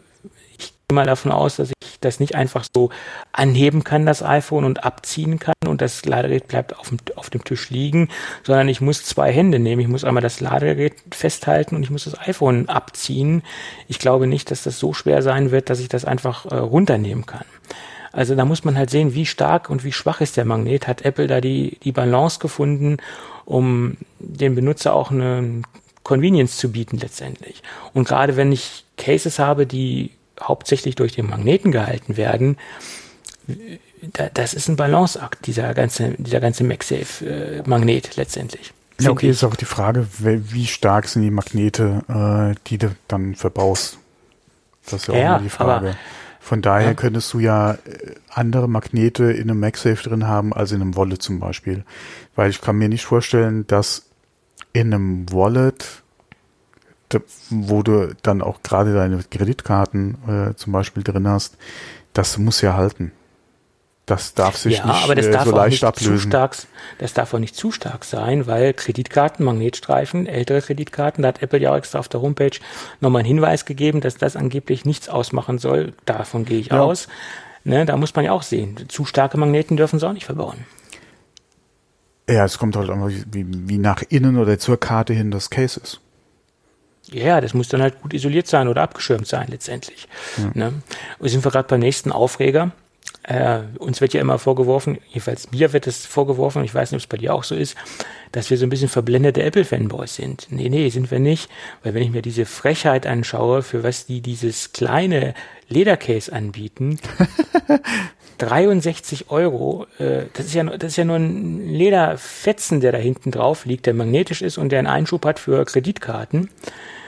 Es ist ja noch nicht mal ein komplettes Case. Es ist ja nur so ein, so eine Abdeckung oder so ein, so ein ja, so ein Kreditkarten-Etui quasi, was magnetisch ist. Und dafür 63 Euro aufzurufen, finde ich schon extrem selbstbewusst, wenn ich nicht sogar sagen würde, frech. Hm? Vor allem auch gerade, vor allem auch gerade wieder im Vergleich zum Ladegerät. Zum Ladegerät, was ja auch ein, letztendlich ein MagSafe-Zubehör ist, was in der gleichen Kategorie unterwegs ist, und ein technisches Produkt ist. Ähm, und auch, ich weiß, der Vergleich hinkt und da liegen, da hängen auch andere strategische Überlegungen hinter. HomePod Mini kostet 96 Euro und das ist natürlich ein starker hinkender Vergleich, stark hinkender Vergleich, ganz klar. Aber trotzdem ähm, steht das in keinem Verhältnis für so ein Ding 63 Euro aufzurufen. Also, mein Gott. Ja. Aber okay da kompensiert wahrscheinlich Apple die, die kleineren Margen, die sie am HomePod haben. da holen sie es dann wieder raus. Hm, gute Frage. Ja, aber MagSafe halte ich für eine super tolle Technologie. Ähm, und ich glaube, dass, dass das wird uns noch sehr, sehr viel Zubehör ähm, geben von, von vielen, vielen Herstellern. Und das ähm, ähm, wird uns noch viel Freude machen, hoffe ich. Gut. Und dann haben sie noch ein anderes Ladegerät gezeigt, äh, was aufklappbar ist. Das nennt sich Duo Connect, glaube ich, mhm. was aber derzeit nicht auf der Homepage gelistet ist und derzeit nicht zu sehen ist. Das haben sie gestern nur auf der Keynote gezeigt. Bis jetzt sind da noch keine konkreten Preise aufgetaucht, nach meiner Meinung, wurden auch gestern nicht genannt. Erinnerte mich so ein bisschen, wenn ich so drüber nachdenke, an diese ganze AirPower-Geschichte. Ich hoffe nicht, ich, ich hoffe nicht, dass nicht. dem dasselbe Schicksal ja. äh, irgendwie bevorsteht. Ja. ja. Weil dieser Duo-Connector kann gleichzeitig eine Apple Watch aufladen und gleichzeitig ähm, über MagSafe das iPhone. Also so ein aufklappbares Ding sieht aus wie so ein aufklappbarer Reisewecker. Äh, ganz übertrieben ausgedrückt. Mhm. Ja, das sind das die Themen, das zum Thema MagSafe eines der interessantesten Features auf der ganzen Keynote für mich persönlich ge gewesen, ehrlich gesagt. Und wie schon vermutet, keine Ladegeräte und keine Earpods im Lieferumfang enthalten. Bei keinen der Bei keinem der Geräte. Und äh, du hast zwar noch ein Lightning-USB-Kabel äh, dabei, aber das ist auch nur noch, was heißt nur noch, aber das ist jetzt USB-C. Genau. Und da haben wir auch schon in der Pre-Show drüber gesprochen, aber wir müssen es ja nochmal wiederholen, weil unsere Gedanken ja auch andere Leute erreichen sollten. Unsere Gedanken sind frei. Genau. Ähm, Apple hat ja angeführt und hat ja auch immer wieder gesagt, ja, Ladegeräte liegen ja von älteren Geräten noch zu Hause rum. Diese Theorie ist korrekt. Da gibt es einige Ladegeräte, die dort rumfliegen. Ja, ja, aber, bei mir auch. Ja. Aber, genau, aber. Aber es liegen wahrscheinlich nicht so viele oder ganz wenige Ladegeräte rum, die einen USB-C-Port haben. Die meisten. Bei mir liegt kein einziges Original Apple Lade oder äh, Netzadapter Ladegerät äh, hier, was äh, USB-C hätte. Das ist alles USB-A. Genau. Die meisten Ladegeräte, die bei mir so rumliegen, die mit den Geräten mitgekommen sind, sind alle USB-A, alle einen USB-A-Port. Und damit wird es wahrscheinlich vielen Otto-normalen Nutzern schwerfallen oder es nicht möglich sein, äh, ihre eigenen Geräte zu verwenden, weil ja ein USB-C oder ein Lightning auf USB-C-Kabel beigelegt ist. Das ist so ein bisschen ein Problem. Und äh, selbst wo ich gesagt habe, das Netzteil können sie von mir aus gerne weglassen. Du kannst es ja auch notfalls an deinem PC oder an deinem Rechner aufladen. Wenn du jetzt einen Rechner hast, der noch keinen USB-C hat, hast du auch verloren. Genau. Und es mag ja sehr viele Leute geben, die noch mit ihren alten Windows-Kisten äh, und Laptops arbeiten, äh, die vielleicht nur USB-A äh, haben und noch kein USB-C. Ja. Also dumm gelaufen. Ne? Ich habe nur ein Gerät von Apple, ähm, was USB-C hat. Das ist das MacBook Pro. Alle anderen Geräte, die ich ja im Einsatz habe, die hm. haben keinen USB-C-Port. Ja. Also jetzt, wenn ich von den Rechnern ausgehe. Und Ladegeräte, gut, da habe ich von anderen äh, Anbietern was mit USB-C-Anschluss. Aber ich bin ja nicht repräsentativ für die, für den Otto-Normalanwender also ich teste Gadgets, ich äh, kriege Gadgets äh, von Herstellern zum Testen, Rezensionsexemplare etc. Da hat man hier mal ein Netzteil getestet. Allein die ganzen Sateki-Netzteile, die ich jetzt zum Testen habe, äh, die ich bekommen habe, das ist ja nicht repräsentativ für den normalen äh, iPhone-Nutzer. Das kann ja. man ja so nicht vergleichen. Ich müsste mal ausprobieren. Ich habe hier noch ein Chromebook, ja, das hat ja USB-C. Mhm. Inwieweit der USB oder wie viel Power der USB-C liefert? Genau. Das wäre mal interessant zu wissen. Wie, wie, wie viele Tage bräuchte das iPhone zum Aufladen an dem Chromebook? Ja. Genau. Und es werden ja Netzteile noch angeboten von Apple, die man äh, die 20 Watt können, also die 20 Watt ausgeben. USB-C-Netzteile, die kosten dann 24 Euro und 35 Cent. Sind äh, weiterhin verfügbar. Oder das Ding ist verfügbar. Und der Preis, ja, ist jetzt nicht so, dass es eine Frechheit ist, aber ist auch nicht gerade günstig, sagen wir es mal so. Mhm. Und wir haben ja das gleiche Phänomen, wie wir gestern bei der MagSafe-Geschichte haben. Gestern Abend zeitgleich hat die Firma Anker eine riesen Werbekampagne gefahren auf allen Social-Media-Kanälen. Wir haben jetzt ein USB-C-Ladegerät. Die haben richtig nochmal ihr ihr, ihr Netzteil gepusht. Äh, von Instagram angefangen bis YouTube-Werbung. Die haben eine wahnsinnig große Netzteilkampagne gestern an den Start gebracht. Jedenfalls ist bei mir auf allen Kanälen gestern Netzteilwerbung von Enker aufgetaucht. Und auch alle anderen Hersteller haben nochmal Pressemitteilungen rausgehauen. Äh, wir haben Netzteile. Super. Äh, macht ja auch Sinn. Aber ich wette mit dir, dass, dass es einige Tweets geben wird von ähm, iPhone-Nutzern, die das Ding kaufen. Ja, jetzt habe ich ein Gerät, kannst nicht aufladen. Da gibt's, da gibt's einen kleinen Shitstorm, da kannst du von ausgehen. Äh, Shitstorm muss man mal abwarten, aber es, wie gesagt, es wird auf jeden Fall einige geben, die halt keinen, nicht unbedingt USB-C dann zum Laden genau. haben, ja. Ja. Dieser USB-C-Anschluss, der, der wird, der wird der Knackpunkt sein bei dieser Geschichte. Weil die Idee war ja halt, Netzteile von den Vorgängergeräten zu verwenden und ja. Beziehungsweise das war so ja. unsere Vorstellung. Und da bist du halt von ja, USB-A ausgegangen, weil bis jetzt ja, war bei jedem iPhone USB-A dabei. Oder? Ich habe jetzt seit dem 10er nichts mehr gehabt. Und da war es auf jeden Fall noch USB-A. Wie, wie war es denn beim 11er? Kann ich jetzt gar nicht sagen, weil ich keinen 11er habe. Ja, ich auch nicht. Ja, da bin, ich jetzt, da bin ich jetzt etwas überfragt. Äh, stimmt. Aber, Aber es gibt es ja nur noch Leute, die nicht vom Elfer gleich aufs genau, 12er springen. Genau, ich wollte es gerade sagen. Ja, ja, ja. Es gibt ja Leute, die vom, vom 7er oder vom 8er oder was. Ja, da war es definitiv A. Da ja. war es definitiv ein A-Anschluss springen.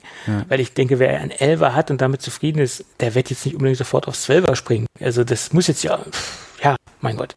Gibt es wahrscheinlich auch viele, die das tun, keine Frage. Es soll welche geben, die jedes Jahr, ja. Hm. Soll es geben, keine Frage, aber ähm, wie gesagt.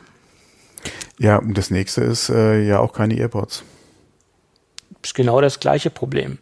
Und gerade auch so ein, so ein Cent-Artikel, der auch selbst in der Verpackung noch nicht mal viel Platz wegnimmt, ja. Die Earpods kann man wesentlich kleiner äh, äh, unterbringen als die, äh, als die Netzteile. Das ist gar keine Frage. Das hat, hat man ja auch mal gezeigt. Am Anfang waren die Earpods ja noch in so einer Plastikgeschichte verpackt, mhm. so ein richtiges kleines Etui. Davon ist man ja dann weggegangen. Man hat ja dann diesen, diesen, diese Pappgeschichte gemacht, diesen Pappaufwickler oder dass man so eine Pappe aufwickelt. Ähm, und der war ja relativ klein verpackt oder das war ja relativ kleines ähm, Packmaß, wie man so schön sagt. Und da hat man das gleiche Problem, man braucht einen Lightning ähm, Kopfhörer oder einen Adapter von Lightning auf nee, von Klinke auf Lightning, mhm. um jetzt alte Kopfhörer betreiben zu können. Und ja, wer hat denn schon Lightning Kopfhörer rumfliegen? Seit wann gibt es Lightning bei Apple? Wann sind Lightning-Kopfhörer? Seit dem 7er, ne? Dabei. Äh, gute Frage. Ja, jedenfalls, da ist die Chance etwas größer, dass man noch alte rumfliegen hat. Aber auch gerade des, im Hinblick dessen, äh, dass äh, Dinge auch stark kaputt oder schnell kaputt gehen und nicht gerade die stabilsten sind, äh, ja. Ja, aber auch, aber auch das ist, denke ich mal, ein Hinweis darauf, dass bei der nächsten iPhone-Generation kein Lightning mehr dran ist. Möglich. Du nimmst möglich. jetzt die Dinger schon raus. Die Leute, wenn sie sich dann von Apple was kaufen, kaufen sich wahrscheinlich AirPods. Mhm. Äh, und dann haben sie eh die AirPods zu Hause. Und dann brauchst du auch keinen Lightning-Anschluss mehr. Plus MagSafe, wie gesagt, ist für mich definitiv Hinweise, oder sind für mich Hinweise, dass das nächste iPhone kein, kein Lightning mehr hat, dann gehen sie auch gar nicht zu USB-C vom Anschluss her, sondern lassen den ganz weg. Ja, ich gehe auch davon aus, dass, dass der USB-C-Port im iPhone nicht stattfinden wird. Ja. Das, das, seitdem jetzt der MagSafe äh, verbaut worden, also seit, seit gestern gehe ich ganz stark davon aus, dass sie USB-C überspringen. Ganz klar. Ganz klar. Ja, beziehungsweise, was heißt überspringen, aber dass halt ja. MagSafe quasi die, die, Zukunft ist. Weil da muss man, ich glaube, man muss sich da auch mal bewusst werden, dass Lightning im Prinzip überwiegend nur zum für den Kopfhörer genutzt wird und äh, zum Aufladen. Es gibt noch die Nischenfälle. Ja. Wir hatten ja hier auch schon Gadgets besprochen, gerade mit äh, USB beziehungsweise mit Speichern oder zum Auslagern von Fotos äh, unterwegs und bla bla bla. Da hatten wir ja auch schon hier Gadgets mal angesprochen. Ähm, beziehungsweise Batteriecases, die den äh, Lightning-Port nutzen. Ja, gibt's ja auch. Ähm, aber das sind alles äh, eher Nischenanwendungen. Ja, und gut, genauso der, das lokale Backup äh, äh, unter iTunes kaum jemand. macht wer dann? iCloud, ja. Wer macht das dann bitte noch? Klar gibt's Hörer, die das noch machen von uns. Ähm, aber das ist nicht die Mehrheit, ja. Das Einzige, wo man den Port zu brauchen wird, könnte DFU-Geschichte, das Ding Werks, in den Werkszustand zurückzusetzen, DFU-Modus, um ja, das wird dann schwierig ohne Port. Das ist aber auch die Frage, inwieweit äh, hm, Apple das nicht sogar gerne in-house macht. Ja, natürlich möchte Apple nicht, dass da jemand anderes dran rumfuscht. Aber die Frage ist, wie realisieren Sie, das Ganze in-house, wenn Sie selbst keine Zugänge mehr zu dem Gerät haben? Ähm, weil es ja, okay, macht ja wenig Sinn, die, die Frage das ist, dann aufzuschrauben und dann irgendwo innen drinne das, was anzuschließen oder so einen Serviceport zu haben, äh, wäre servicetechnisch ja völlig unsinnig, das so zu machen. Die, die, also Fra die, die Frage, die Frage ist doch, wie oft kommt es wirklich vor, dass ein Gerät über einen DFU-Modus wiederhergestellt werden muss? ist mir schon öfter mal passiert, dass ich das benötigt habe oder den DFU-Modus auslösen ja? musste. Wieso? Ja. Ja, wieso? Keine Ahnung. Das also ich habe seit, seitdem ich keinen Jailbreak mehr mache, diesen Modus nie benutzt.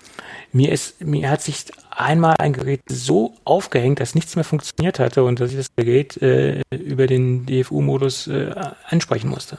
Ja, okay. Wenn es, wie gesagt, wenn wenn es nicht über Lightning machen kannst, dann musst du in den Store gehen. Aber deswegen ist die Frage, wie oft kommt das vor? Ja. Ja, das Und wie würde Apple in so einem Fall reagieren? Würden sie nicht vielleicht sogar ein Austauschgerät dann geben in Zukunft? Ja, aber selbst Oder Apple hast du im ja, Gerät noch einen Diagnoseport? Ja, aber selbst Apple bräuchte ja auch einen leicht zugänglichen Diagnoseport. Es macht ja nicht äh, wenig heißt, Sinn. Was heißt es macht hier? ja wenig Sinn für leichte Diagnosefälle, jedes Gerät aufschrauben zu müssen. Um, ja, okay, äh, DFU-Modus ist meiner Meinung nach nicht ein leichter Diagnosefall. Ja. Aber es, es tut nicht unbedingt Not, ein Gerät aufzuschrauben, deswegen. Also ich weiß es nicht. Also da bin ich ein bisschen skeptisch, dass man, ich weiß auch nicht, ob dann der, der Lightning-Port, äh, der MagSafe-Port so weiterentwickelt wird, dass man da auch Daten rüberschieben kann oder dass man den wahrscheinlich, dass man den in Zukunft über äh, auch als Datenport benutzen kann. Ich meine, er hat ja letztendlich auch ähm, NFC mit drin äh, an, an Bord. Also in dieser Mimik äh, hängt ja auch mit NFC drin. Ne? Ähm, ich weiß nicht, wie weit das dazu geeignet ist, da auch vernünftige Datenmengen darüber transportieren zu können. Ich habe jetzt nicht die, ähm, die Datentransferaten von NFC im Kopf, aber das ist, glaube ich, auch nicht so hoch, äh, dass man dann äh, vernünftige, äh, vernünftige Datenmengen rüberschieben kann. Vielleicht für die Diagnosegeschichten könnte es ausreichen um das iPhone in einen gewissen Modus zu versetzen? Könnte sein, ja, beziehungsweise, da so NFC. Ja, wenn überhaupt noch was geht, dass du vielleicht mal so quasi äh, einen Fehlercode auslegen kannst oder so. Ja, genau. Ja. Vielleicht. Ja. Also für geringe Datenströme, in hm. Anführungsstrichen. Hm. Ja, gut, jetzt haben wir uns aber lange festgebissen. Ja. Den ganzen MagSafe-Scheiß. Wobei, ähm, wenn wir jetzt zum Pro kommen, so viele Unterschiede. Naja, kameratechnisch. Gibt's Aber ja wie gesagt, nicht, ja. ähm, das grundsätzliche Design ist gleich geblieben vom Gehäuse. Wir haben beim Pro ein mattes Finish und beim 12er ein glänzendes Finish. Das, dieses matt und glänzend, das haben sie übernommen vor den Vorgängermodellen. Wir haben 5,8 Zoll die, äh, nein, wir haben vorher hatten wir 5,8 Zoll, jetzt haben wir 6,1 Zoll in der kleinen Variante. Mhm. Wir hatten 6,5 Zoll beim 11 Pro Max und jetzt mhm. haben wir 6,7 Zoll. Das ist äh, sehr interessant, finde ich, dass da nochmal eine Vergrößerung stattgefunden hat. Ja, wie ich eben schon sagte, wir haben kein 120 Hertz Display, aber das wiederholt sich. Das haben wir auch bei den andere nicht gehabt. Und da haben wir jetzt, also in der kompletten Reihe kein 120 Hertz Display. Wir haben einen Edelstahlrahmen. Das ist nochmal ein Differenzierungspunkt. Beim anderen haben wir einen Alurahmen. Wir haben neue Farben oder eine neue Farbe. Wir haben äh, Pacific Blau. Und vorher hatten wir Nachtgrün, war das Nachtgrün? Wie ist das? Mitternachtsgrün? Irgendwas mit Grün. Ja, ich glaube Mitternachtsgrün. Keine Ahnung. Also Grün ist raus. Fand ich, finde ich schade, weil das war ein schönes Grün, das war ein edles Grün, das war nicht so ein polarisierendes Grün, ein angenehmes Grün, ging schon fast in die, ähm, in die schwarze Richtung. Und jetzt haben sich für Pacific Blau entschieden. Ja, was auch nett ist, aber ja, dann gibt es äh, eine neue Space Grau Bezeichnung. Aus Space Grau wird Graphit. Das haben wir auch schon bei der Apple Watch gesehen, äh, bei der Edition. Nee, bei der Edelstahl-Version, da gibt es ja auch kein Space Gray mehr oder Space Grau mehr, da gibt es jetzt auch nur Graphit. Das haben sie jetzt hier übernommen. Ja, weiß der Teufel was, warum sie das jetzt Graphit nennen und warum die Farbgebung jetzt anders aussieht, ähm, ist auch ein bisschen inkonsistent, weil Space Gray findet ja so noch statt bei Apple, siehe HomePod Mini, da heißt das Ding ja auch noch Space Gray von der Namensgebung, also sie haben eine etwas verwirrende Namensgebung, was die Farben jetzt angeht, finde ich. Dann hätten sie doch da auch sagen können, das heißt jetzt nicht Space Grau, das nennen wir jetzt Graphit und wir gehen jetzt auf die Graphitschiene und streichen die Namensgebung ähm, Space Grau komplett raus. Wäre doch auch äh, sinnig gewesen in meinen Augen. Oder? Hätte man machen können, ja. Man muss halt mal sehen, wie auch die Unterschiede unter den äh, bei den einzelnen Produkten dann untereinander sind, aber hätte man machen können, ja. Ja. Sie haben leider Sensor drin, den wir auch im iPad Pro haben. Mhm. Das ist, äh, ja, die Demos, die sie da gestern gezeigt haben, die basierten wieder auf Augmented Reality. Ähm, ja, das hat mich jetzt nicht so vom Socken gehauen. Das sind so die üblichen Demos, die wir auch in ähnlicher Form schon in der Vergangenheit gesehen haben. Viel Neues haben sie uns Ich wollte es gerade sagen, ja, das äh, sieht man regelmäßig, ja. Und ja. Äh, irgendwie so die Anwendung äh, oder die alltägliche Anwendung oder der, der Anwendungsfall der hat sich noch nicht ergeben, ja. Nein, leider nicht. Äh, das wird wahrscheinlich in der nächsten Zeit wachsen. Da wird hoffentlich was dazukommen und da werden wir mehrere Use Cases sehen, die auch den Otto Normalbürger ansprechen. Aber es ist ja auch ein Pro-Gerät, was ja auch nicht unbedingt den Otto Normalbürger in der breiten Masse ansprechen soll. Der soll sich dann das 12er kaufen, ohne Pro. Und da hat er ja dann auch keinen LiDAR-Sensor. Also hat er dann auch nicht das Problem zu überlegen, für was er das Ding benutzen könnte. dann gibt es ein Weitwinkel mit sieben statt sechs Linsen. Also das ist dann nochmal ein wenig mehr. Wir haben eine, ähm, wir haben äh, eine 106er statt einer 108er. Ähm, also äh, äh, ist das jetzt die Brennweite? Nicht die Brennweite, ist das nicht die, ja, wie heißt es denn jetzt? Komme ich jetzt nicht drauf. 106 statt 108, wie heißt es denn jetzt, Mensch? 106? F106 statt F108. Da gibt es eine spezielle Bezeichnung für. Ähm, Öffnung? Nein. Ah, nee, nicht 106, du meinst äh, 1.6. 1.6. 1.6 statt 1.8. Wie heißt denn die Bezeichnung? Ich habe es jetzt nicht ja, präsent. Ja, wie hieß äh, das äh, Fotoprogramm, was Apple eingestellt hat? Äh, Aperture. Ja, genau. Ah, okay. Ja. Blende. Da kommt das nämlich her, genau. Ah, eine 1.6er Blende, jetzt habe mhm. ich, Mensch, statt einer 1.8er Blende, jetzt habe ich Genau. Gut. Die Lichtempfindlichkeit ist ein bisschen besser geworden, was eigentlich bei der Lowlight, also bei äh, äh, gerade bei Nacht oder, äh, oder im Dämm, in der Dämmerung bei Aufnahmen eigentlich äh, dann gut äh, helfen sollte nochmal, ja. Ja. Der Night-Modus, der bezieht sich jetzt auch auf die Vorderkamera, also auch auf mhm. die ähm, FaceTime-Kamera. Und es gibt im Nighttime-Modus auch Slow-Mo-Aufnahmen. Das hat man im Vorfeld auch nicht gehabt, so viel wie ich weiß. Also bei den ähm, 11er-Geräten nicht gehabt. Dann haben wir eine Brennweite von 52 mm mit vierfach optischen Zoom. Genau, vierfach, ja. Hm. Und dann gibt es noch eine Differenzierung. Das ist jetzt auch neu, wieder neu. Ähm, bei den 11 Pro Max war es ja so, dass die sich nicht unterschieden haben, abgesehen oder abgesehen durch die Displaygröße, das heißt 6,5 zu 5,8 bei den damaligen Geräten oder bei den aktuellen Geräten, die es ja noch aktuell gibt.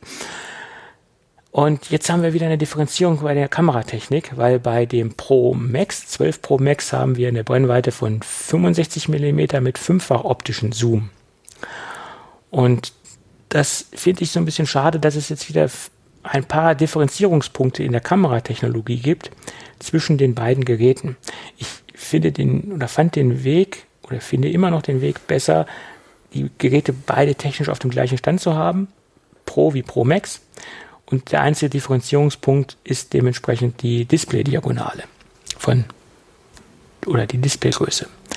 Ich, den Weg hatten wir früher schon mit Plus, also 6 Plus oder 8 Plus, wie, wie die ganzen Plus-Geräte hießen damals, wo, wo die noch den Plus-Titel im Namen hatten. Da gab es halt auch eine Differenzierung technischerseits.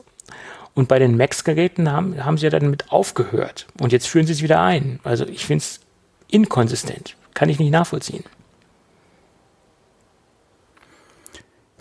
Ja, okay, du hast ja nicht nur da den Unterschied, sondern auch was ja die, die Bildstabilisierung betrifft. Du hast ja, ja. ja im Max ja auch die äh, Sensorshift, also wo der Sensor sich ja wirklich dann bewegt. Ja, du hast nicht äh, dir den äh, die normale optische Bildstabilisierung über die Software im Prinzip, sondern da hast du ja nochmal den Sensor, der der sich ja wirklich dann auch bewegt. Das hast du ja auch nochmal als Unterschied zwischen dem Max und dem dem 12 Pro. Ja, klar. Das sind mehrere bisschen, Punkte. Genau, da ist noch ein bisschen mehr an Unterschieden drin. Äh, ja, weil sie es wahrscheinlich können beim Max. Die Maße sind ja dort dann doch ein bisschen anders und äh, Du meinst, da haben das sie gesagt, mit der, wir machen mit es der halt. Gehäuseform, mit der Ja. Gehäuseform zu tun, dass einfach der Platz nicht im kleineren Gerät da war. Ja, ja, Das könnte sein, ja. Möglich, möglich. ja. Ja. Ja, Es ist halt nur schade, gerade weil man beim 12 und beim 12 Mini ja im Prinzip dasselbe Gerät hat, nur in unterschiedlichen Größen. Und man es ja vom 11er ja auch kannt, äh, gekannt, oder beim 11er war es auch so, wäre es halt schön gewesen, das jetzt auch wieder zu haben. Ja. Aber jetzt haben sie halt gesagt, okay, jetzt machen wir halt technisch halt wieder das, was geht am Max. Mhm. Ja. sicherlich, ähm, Also wer, wer the latest und greatest in Kameratechnik haben will, muss muss zwangsweise Max halt zum Max greifen, ja. ja, klar. Das ist, da ist er quasi Ja. dann, also er wird quasi dazu gezwungen, wer das haben will und wer diese Features benötigt. Keine Frage, klar. Ähm, dann gab es noch eine Geschichte, die ich beeindruckend fand. Aufnehmen mit Dolby Vision HDR. Nicht nur aufnehmen, sondern auch bearbeiten und gleichzeitig das Ganze dann äh, teilen, also die ganzen äh, Daten auch am Gerät gleichzeitig bearbeiten. Ähm, das fand ich schon sehr, sehr Ja, vor allem dann noch in 60 Hertz. Wobei man da auch sagen muss, die 12er können es auch dann mit 30, alle FPS, mit Mhm. 30 FPS, die, die Pros in 60. Ähm, da bin ich mal gespannt auf die ersten Real-Life-Aufnahmen, Ja. was es dann Ja. wirklich bedeutet. Ja. Ob man da oder was man da sieht, ja, und ob man da so den Unterschied hat und was Dolby dann wirklich bedeutet, ja. Gerade für ein Telefon. Ja, aber muss man mal warten, wenn die Testgeräte dann da sind, ja. Dann 4K-Video, HDR-Video mit 10 Bit. Das ist natürlich auch schon mal sehr beeindruckend. Da muss man genauso sehen, wie sehen dann die Real-Life-Videos Genau. aus, wenn das mal jemand in die Hand bekommt, der das, ähm, der sich da wirklich mit auskennt, der das auch äh, umsetzen kann, der auch weiß, was er tut. Zum Beispiel MK, wie heißt der? MKBHD? Ma äh, Marcus Marcus Brownlee. Brownlee. Mhm. Äh, der ist ja schon sehr gespannt gewesen. Er hat ja auch ein paar Statements speziell zu dieser ganzen Kameratechnik gestern abgegeben, die sehr interessant waren. Und der ist ja schon sehr gespannt darauf, ähm, wie sich das Ganze dann in der Realität zeigt oder wie es sich dann in, äh, wie die Aufnahmen dann letztendlich aussehen werden. Tja. Ja, schön.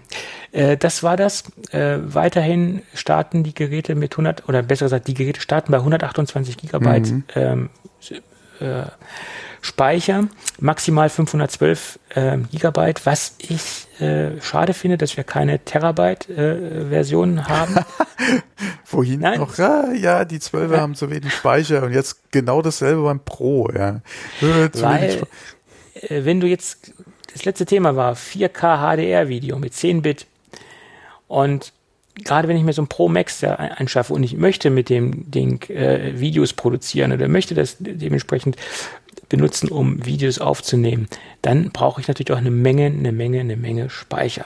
Und ich gerade, ich denke gerade für Video Creator, die das Ding ernsthaft äh, einsetzen, zum Beispiel als B-Roll-Kamera, äh, was auch immer, gibt es ja eine Menge Möglichkeiten, diese Geräte einzusetzen.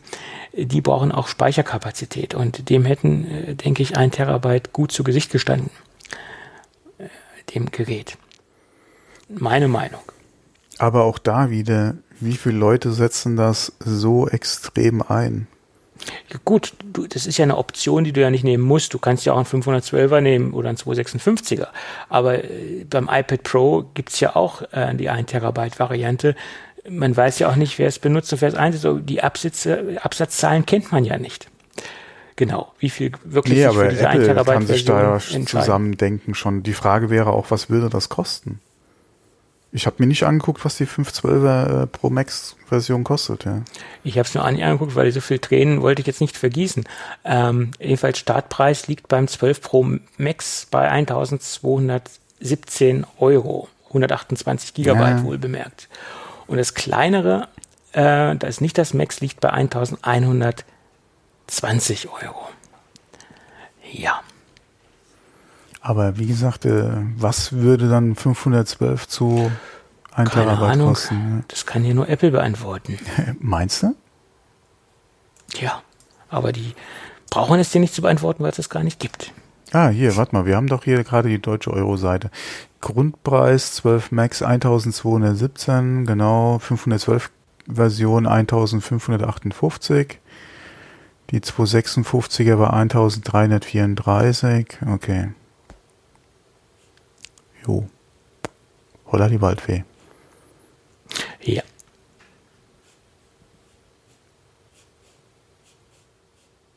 Ja, na ja. gut. Ähm, gerade diese Kamera-Features, die wir gestern gesehen haben, oder das, was Apple dort angepriesen hat, ähm, da macht es jetzt im Endeffekt sehr wenig Sinn, drüber zu sprechen. Das macht nur Sinn, wenn es erste Reviews gibt, wenn es erste, erste ähm, Real-Life-Footage-Geschichten gibt von, von, den, von, den von den Kameras, also erstes Bildmaterial gibt, äh, was, nicht in, äh, was nicht bei Apple entstanden ist, sondern in der freien Wildbahn von ähm, Journalisten, die das Gerät in der Hand gehabt haben, finde ich. Mhm, ja, und man muss auch mal gucken, ähm, wir hatten ja jetzt äh, wohin, oder ich hatte ja gesagt, dass äh, ich von den iPhones das Mini eigentlich sehr interessant finde oder dass äh, für mich das spannendste Gerät jetzt von den Vieren ist.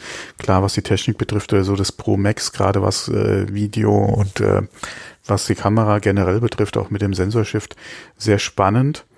Aber wie gesagt, das Mini finde ich eigentlich sehr interessant. Da muss man auch mal gucken, gerade im Vergleich zu dem ersten iPhone 10 ist das Kamerasystem da ja auch nochmal besser geworden. Wie viel besser, ja, muss man mal abwarten, denn wenn man wirklich die Vergleiche dann vielleicht auch mal sieht, beziehungsweise selbst mal in der Hand hat, um sich das anzugucken und da mal äh, zu gucken, wie ist so die, kann man überhaupt einen großen Unterschied feststellen in der Bildqualität zwischen dem iPhone 10, wie ich es jetzt noch äh, nutze, äh, und dem Mini zum Beispiel, ja, Gibt es da Unterschiede? Wie groß sind die Unterschiede? Weil auf dem Papier, wie gesagt, ist es ein Ticken besser geworden, was die Kamera betrifft. Ähm, aber das wäre so das Gerät im Prinzip, was äh, ich mir gerne mal angucken würde. Ja, alleine auch, wie es in der Hand liegt. Wenn man natürlich hier Latest and Greatest ja, führt, glaube ich, an den Pros kein Weg vorbei. Gerade weil du da halt auch äh, LIDAR mit drin hast, was bei den Zwölfern fehlt. Ähm, aber es ist auf jeden Fall zu sehen, dieses Jahr sehr spannend, äh, gerade was halt die 12er betrifft, ja. Also die Nicht-Pro-Version. Ja, das sind sehr spannende Geräte. Äh, und der größte Punkt ist natürlich auch, dass sie jetzt OLED on, on board haben. Das macht es natürlich nochmal attraktiver. Ja, gerade im äh, Vergleich zum LCD vorher. Hm. Ja, ja, klar. Und das, das macht es zu einem sehr interessanten Telefon, keine Frage. Ähm, ja, muss man halt schauen, wie denn die ersten Reviews ausfallen werden. Ja, ich denke, man wird viel Positives gerade zum Mini hören. Ja, ja auf jeden Fall. Das, das lässt viel, ja, die Erwartungen sind, sagen wir mal, sehr hoch, äh, was das Mini angeht. Auch die, der ganze Pressespiegel, sage ich jetzt mal, den man bisher so wahrgenommen äh, hat, ähm, der gibt viele positive Stimmen ab zum Thema äh, iPhone Mini. Ja. ja. Was mich mal interessieren würde, ist auch, die, äh, wie gesagt, Apple schlüsselt die Verkaufszahlen ja nicht auf. Ja, leider. Ähm, aber gerade da, wie viele Leute greifen anstatt zum 12er zum 12 Pro, gerade wegen Kamera und Video und mhm. einem Preisunterschied äh, von nur in Anführungszeichen 200 Dollar, ich bleib mal bei Dollar jetzt, von 200 Dollar und du musst ja da gucken, du hast ja mehr Speicher drin. Für das die, für die 799 ja. bekommst du deine 64 und für die 999 bekommst du ja 128. Man muss auch sehen, ob die Arbeitsspeichergrößen sich noch unterscheiden. Das weiß man ja auch das noch nicht. Das ist auch nur eine Frage, genau. Ja, genau. Ob es da vielleicht noch einen Unterschied gibt, äh, ja. ob der eine, ob die Pro-Geräte ein Gigabyte mehr haben und die normalen ein Gigabyte weniger. Das, das weiß ich nicht, keine Ahnung. Hm. Könnte sein, weiß ich nicht. das ist auch nochmal so, eine, so ein Thema. Und äh, wie gesagt, ob sich dann gerade wie gesagt, da, da Leute dann trotzdem zum Pro greifen, ja. Äh, wobei sich, wie gesagt, der Preisunterschied ja ein bisschen relativiert, dadurch, dass du den Speicher ja verdoppelt hast. Ähm, und wie das Verhältnis halt zwischen 12 und Mini aussieht. Gerade weil die sich technisch ja nicht unterscheiden, bis auf die Größe. Ja, ja, klar. Das würde mich auch mal interessieren. Wie viele Leute greifen eher zum Pro anstatt zum 12? Und wie viel greifen lieber zum Mini anstatt zum 12er, weil technisch, wie gesagt, dieselbe Ausstattung günstiger und vielleicht die Größe sogar für den einen oder anderen interessanter ist. Ja. Mhm. Das ist interessant. Und wie, wie verkauft sich in Zukunft das SE im Vergleich zum Mini? Das ist auch mhm. nochmal eine interessante und spannende Frage. Es ist zwar günstiger, aber wie viele Leute haben halt zum SE gegriffen, weil es die kleinere Version ist? Beziehungsweise technisch, gerade auch mit dem letzten Upgrade im Vergleich zum 8er oder auf äh, da vielleicht äh, auch gerade mit dem Home-Button dann noch die, ja, wie gesagt, das ist, das wäre auch nochmal so ein spannendes Ding. Und was mich ja viel mehr interessieren würde, wie viele Leute haben sich aufgrund der Corona-Krise, die wir ja derzeit haben, leider Gottes, dafür entschieden, ein iPhone SE 2 zu kaufen bezüglich Touch ID? Und sie hätten eigentlich lieber ein hm. hochperformanteres Telefon, aber sie haben aus ja, okay. Convenience-Gründen, aus Alltagsgründen sich deswegen bewusst äh, bezüglich ihrer, dass sie sehr oft mit Maske umherlaufen müssen oder bezüglich des, der aktuellen Situation bewusst für ein SE2 entschieden, aufgrund dieser Touch-ID-Geschichte. Und hätten ja, eigentlich lieber würden, viel mehr Leistung gehabt. Das ist aber, ja, okay, das ist ja eine, eine gute Frage, äh, wobei die nach wie vor zum SE greifen müssten. Ja, aber wie gesagt, wie viel haben da abgewogen und haben gesagt, okay, ich kaufe, ich beiße in den sauren Apfel, mache einige Einschnitte äh, und kaufe mir ein SE2, weil ich unbedingt äh, den Touch ID haben muss, weil ich sehr, sehr oft äh, die Maske trage und weil ich nicht jedes Mal die Maske hoch, runter, ja, tralala. Wobei ja. die Frage ist, wie viele Leute haben wirklich den Kompromiss oder sind den Kompromiss eingegangen und sind nicht hingegangen und haben einfach auf, äh, anstatt Face ID äh, nutzen sie Passwort. Dauert aber im Endeffekt länger, als wenn ich einfach den Daumen ja, okay, so, oder, so ein, ja, okay, aber das ist ja wieder die Frage zwischen äh, Inconvenience in dem Fall, aber dann dem iPhone, das ich wirklich haben will. Und ja. vier Stellen, auch wenn es jetzt nicht gerade super sicher ist, ist, denke ich mal, immer noch ein besserer Kompromiss als Touch-ID und ein Gerät, was ich vielleicht oder unter anderen Umständen nicht hätte haben wollen. Oder nicht gekauft hätte. Ja, ja, das, das mag sein, ja. Ja, aber es mag die Leute durchaus geben. Äh, hm. Vor allem, denke ich mal, gibt es immer noch genug Leute, die in den letzten Jahren äh, kein Upgrade zu einem 10er oder halt zu den äh, Touch-ID-losen iPhones gemacht haben. Ja, XR äh, zum Beispiel ja auch, weil sie, einen Homebutton, äh, nee, weil sie einen Homebutton haben wollten. Ja, ja, klar, aber übrigens 10R ist immer noch im Sortiment, was ich auch im Moment nicht empfehlen kann, das zu kaufen.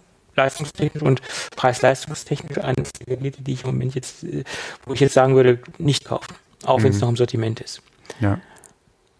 Ja. Wundert mich auch, dass das noch im Sortiment ist, das Gerät. Passt so gar nicht rein, nach meiner Meinung. Äh, nicht mehr, ja, mit den, gerade mit den neuen Geräten auch, ja. Ja.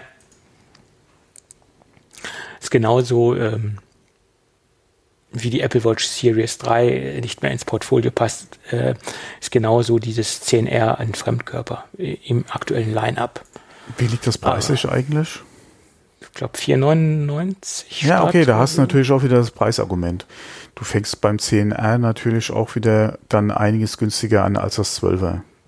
Ja, klar. Und auch das 12 Mini. Ja, ja. Da hast du halt nochmal das 10er Design nur in günstig. Ja, ja, klar. Das ist halt dann wieder die Frage, ähm, ja. Naja, gut, sei es drum. Ähm, man wird sehen, äh, wenn die Dinger im, in der freien Wildbahn sind, wie die Reviews ausfallen und dann gucken wir mal. Ja, ich denke, wir haben die Keynote äh, ganz gut abgehandelt. Ähm, ist natürlich immer schwierig, am, am ersten Tag nach der Keynote gleich ähm, alles detailliert abzuarbeiten, was so eigentlich gar nicht möglich ist, weil wir vieles noch gar nicht wissen. Ähm, das wird in den nächsten Tagen, Wochen erst sich äh, herauskristallisieren, so die Details und die Feinheiten. Das ist ja eigentlich jedes Mal so und wir sagen auch jedes Mal den gleichen Satz, aber weil es halt auch so ist, muss man es auch immer noch mal anmerken. War eine schöne Keynote, waren jetzt keine großartigen Überraschungen. schade, dass es keine AirTags gab. Ja, okay, für mich eine Überraschung war das Mini schon, also das iPhone Mini. Nee, das wurde ja so gehandelt. Dass es vier Größen geben wird, wurde ja gehandelt. Nur die Namensgebung, die kam ja relativ spät raus. Äh, das war eine kleine Überraschung, in Anführungsstrichen, dass es dann wirklich Mini hieß. Ähm, aber dass es vier Größen gibt, das war ja schon lange bekannt. Oder das ja. war ja schon sehr lange in der Gerüchteküche. Ja, in der Gerüchteküche, aber ich hätte nicht mit gerechnet, dass das Mini in der Art und Weise kommt. Ach, du meinst auch mit den gleichen technischen Specs, ja, abgesehen von genau, der Displaygröße. Genau, ja, okay. Ja, das hätte anders ausfallen können, das stimmt, ja. Da hatte ich mich im Stand noch gefragt, wie will man das halt gegen das SE positionieren. Hm. Ähm, aber jetzt, so wie es ist, also, wie gesagt, also, ein sehr interessantes Gerät. Ja, zum SE liegt es ja weit auseinander, ganz klar. Ja. Also was ich mir jetzt auf jeden Fall mal angucken will, ist, wie der technische Unterschied zwischen dem SE und dem 10 und dem XR, also dem 10R ist. Weil mhm. ich habe nämlich gerade gesehen, dass der Preisunterschied jetzt nicht gerade groß ist. Ähm, da will ich mir jetzt nochmal die technischen Unterschiede angucken bei den zwei Geräten. Na, der SoC ist ein Unterschied, ein großer Unterschied. Da gibt's da hat das genau was sonst halt noch, weil äh, wie gesagt, das ist teurer, aber du kriegst halt oder es ist ein bisschen teurer als das E, kriegst aber natürlich dann schon 10 Design zu einem günstigeren Preis als aktuell die, die 12er halt. 6,1 Zoll Display, ja. Klar. Ja, das hast du auch, ja. Aber es ist halt, die Frage ist halt genauso wie die Frage, die ich vorhin hatte mit 12 und 12 Pro, ist halt die Frage dann 10R oder 12.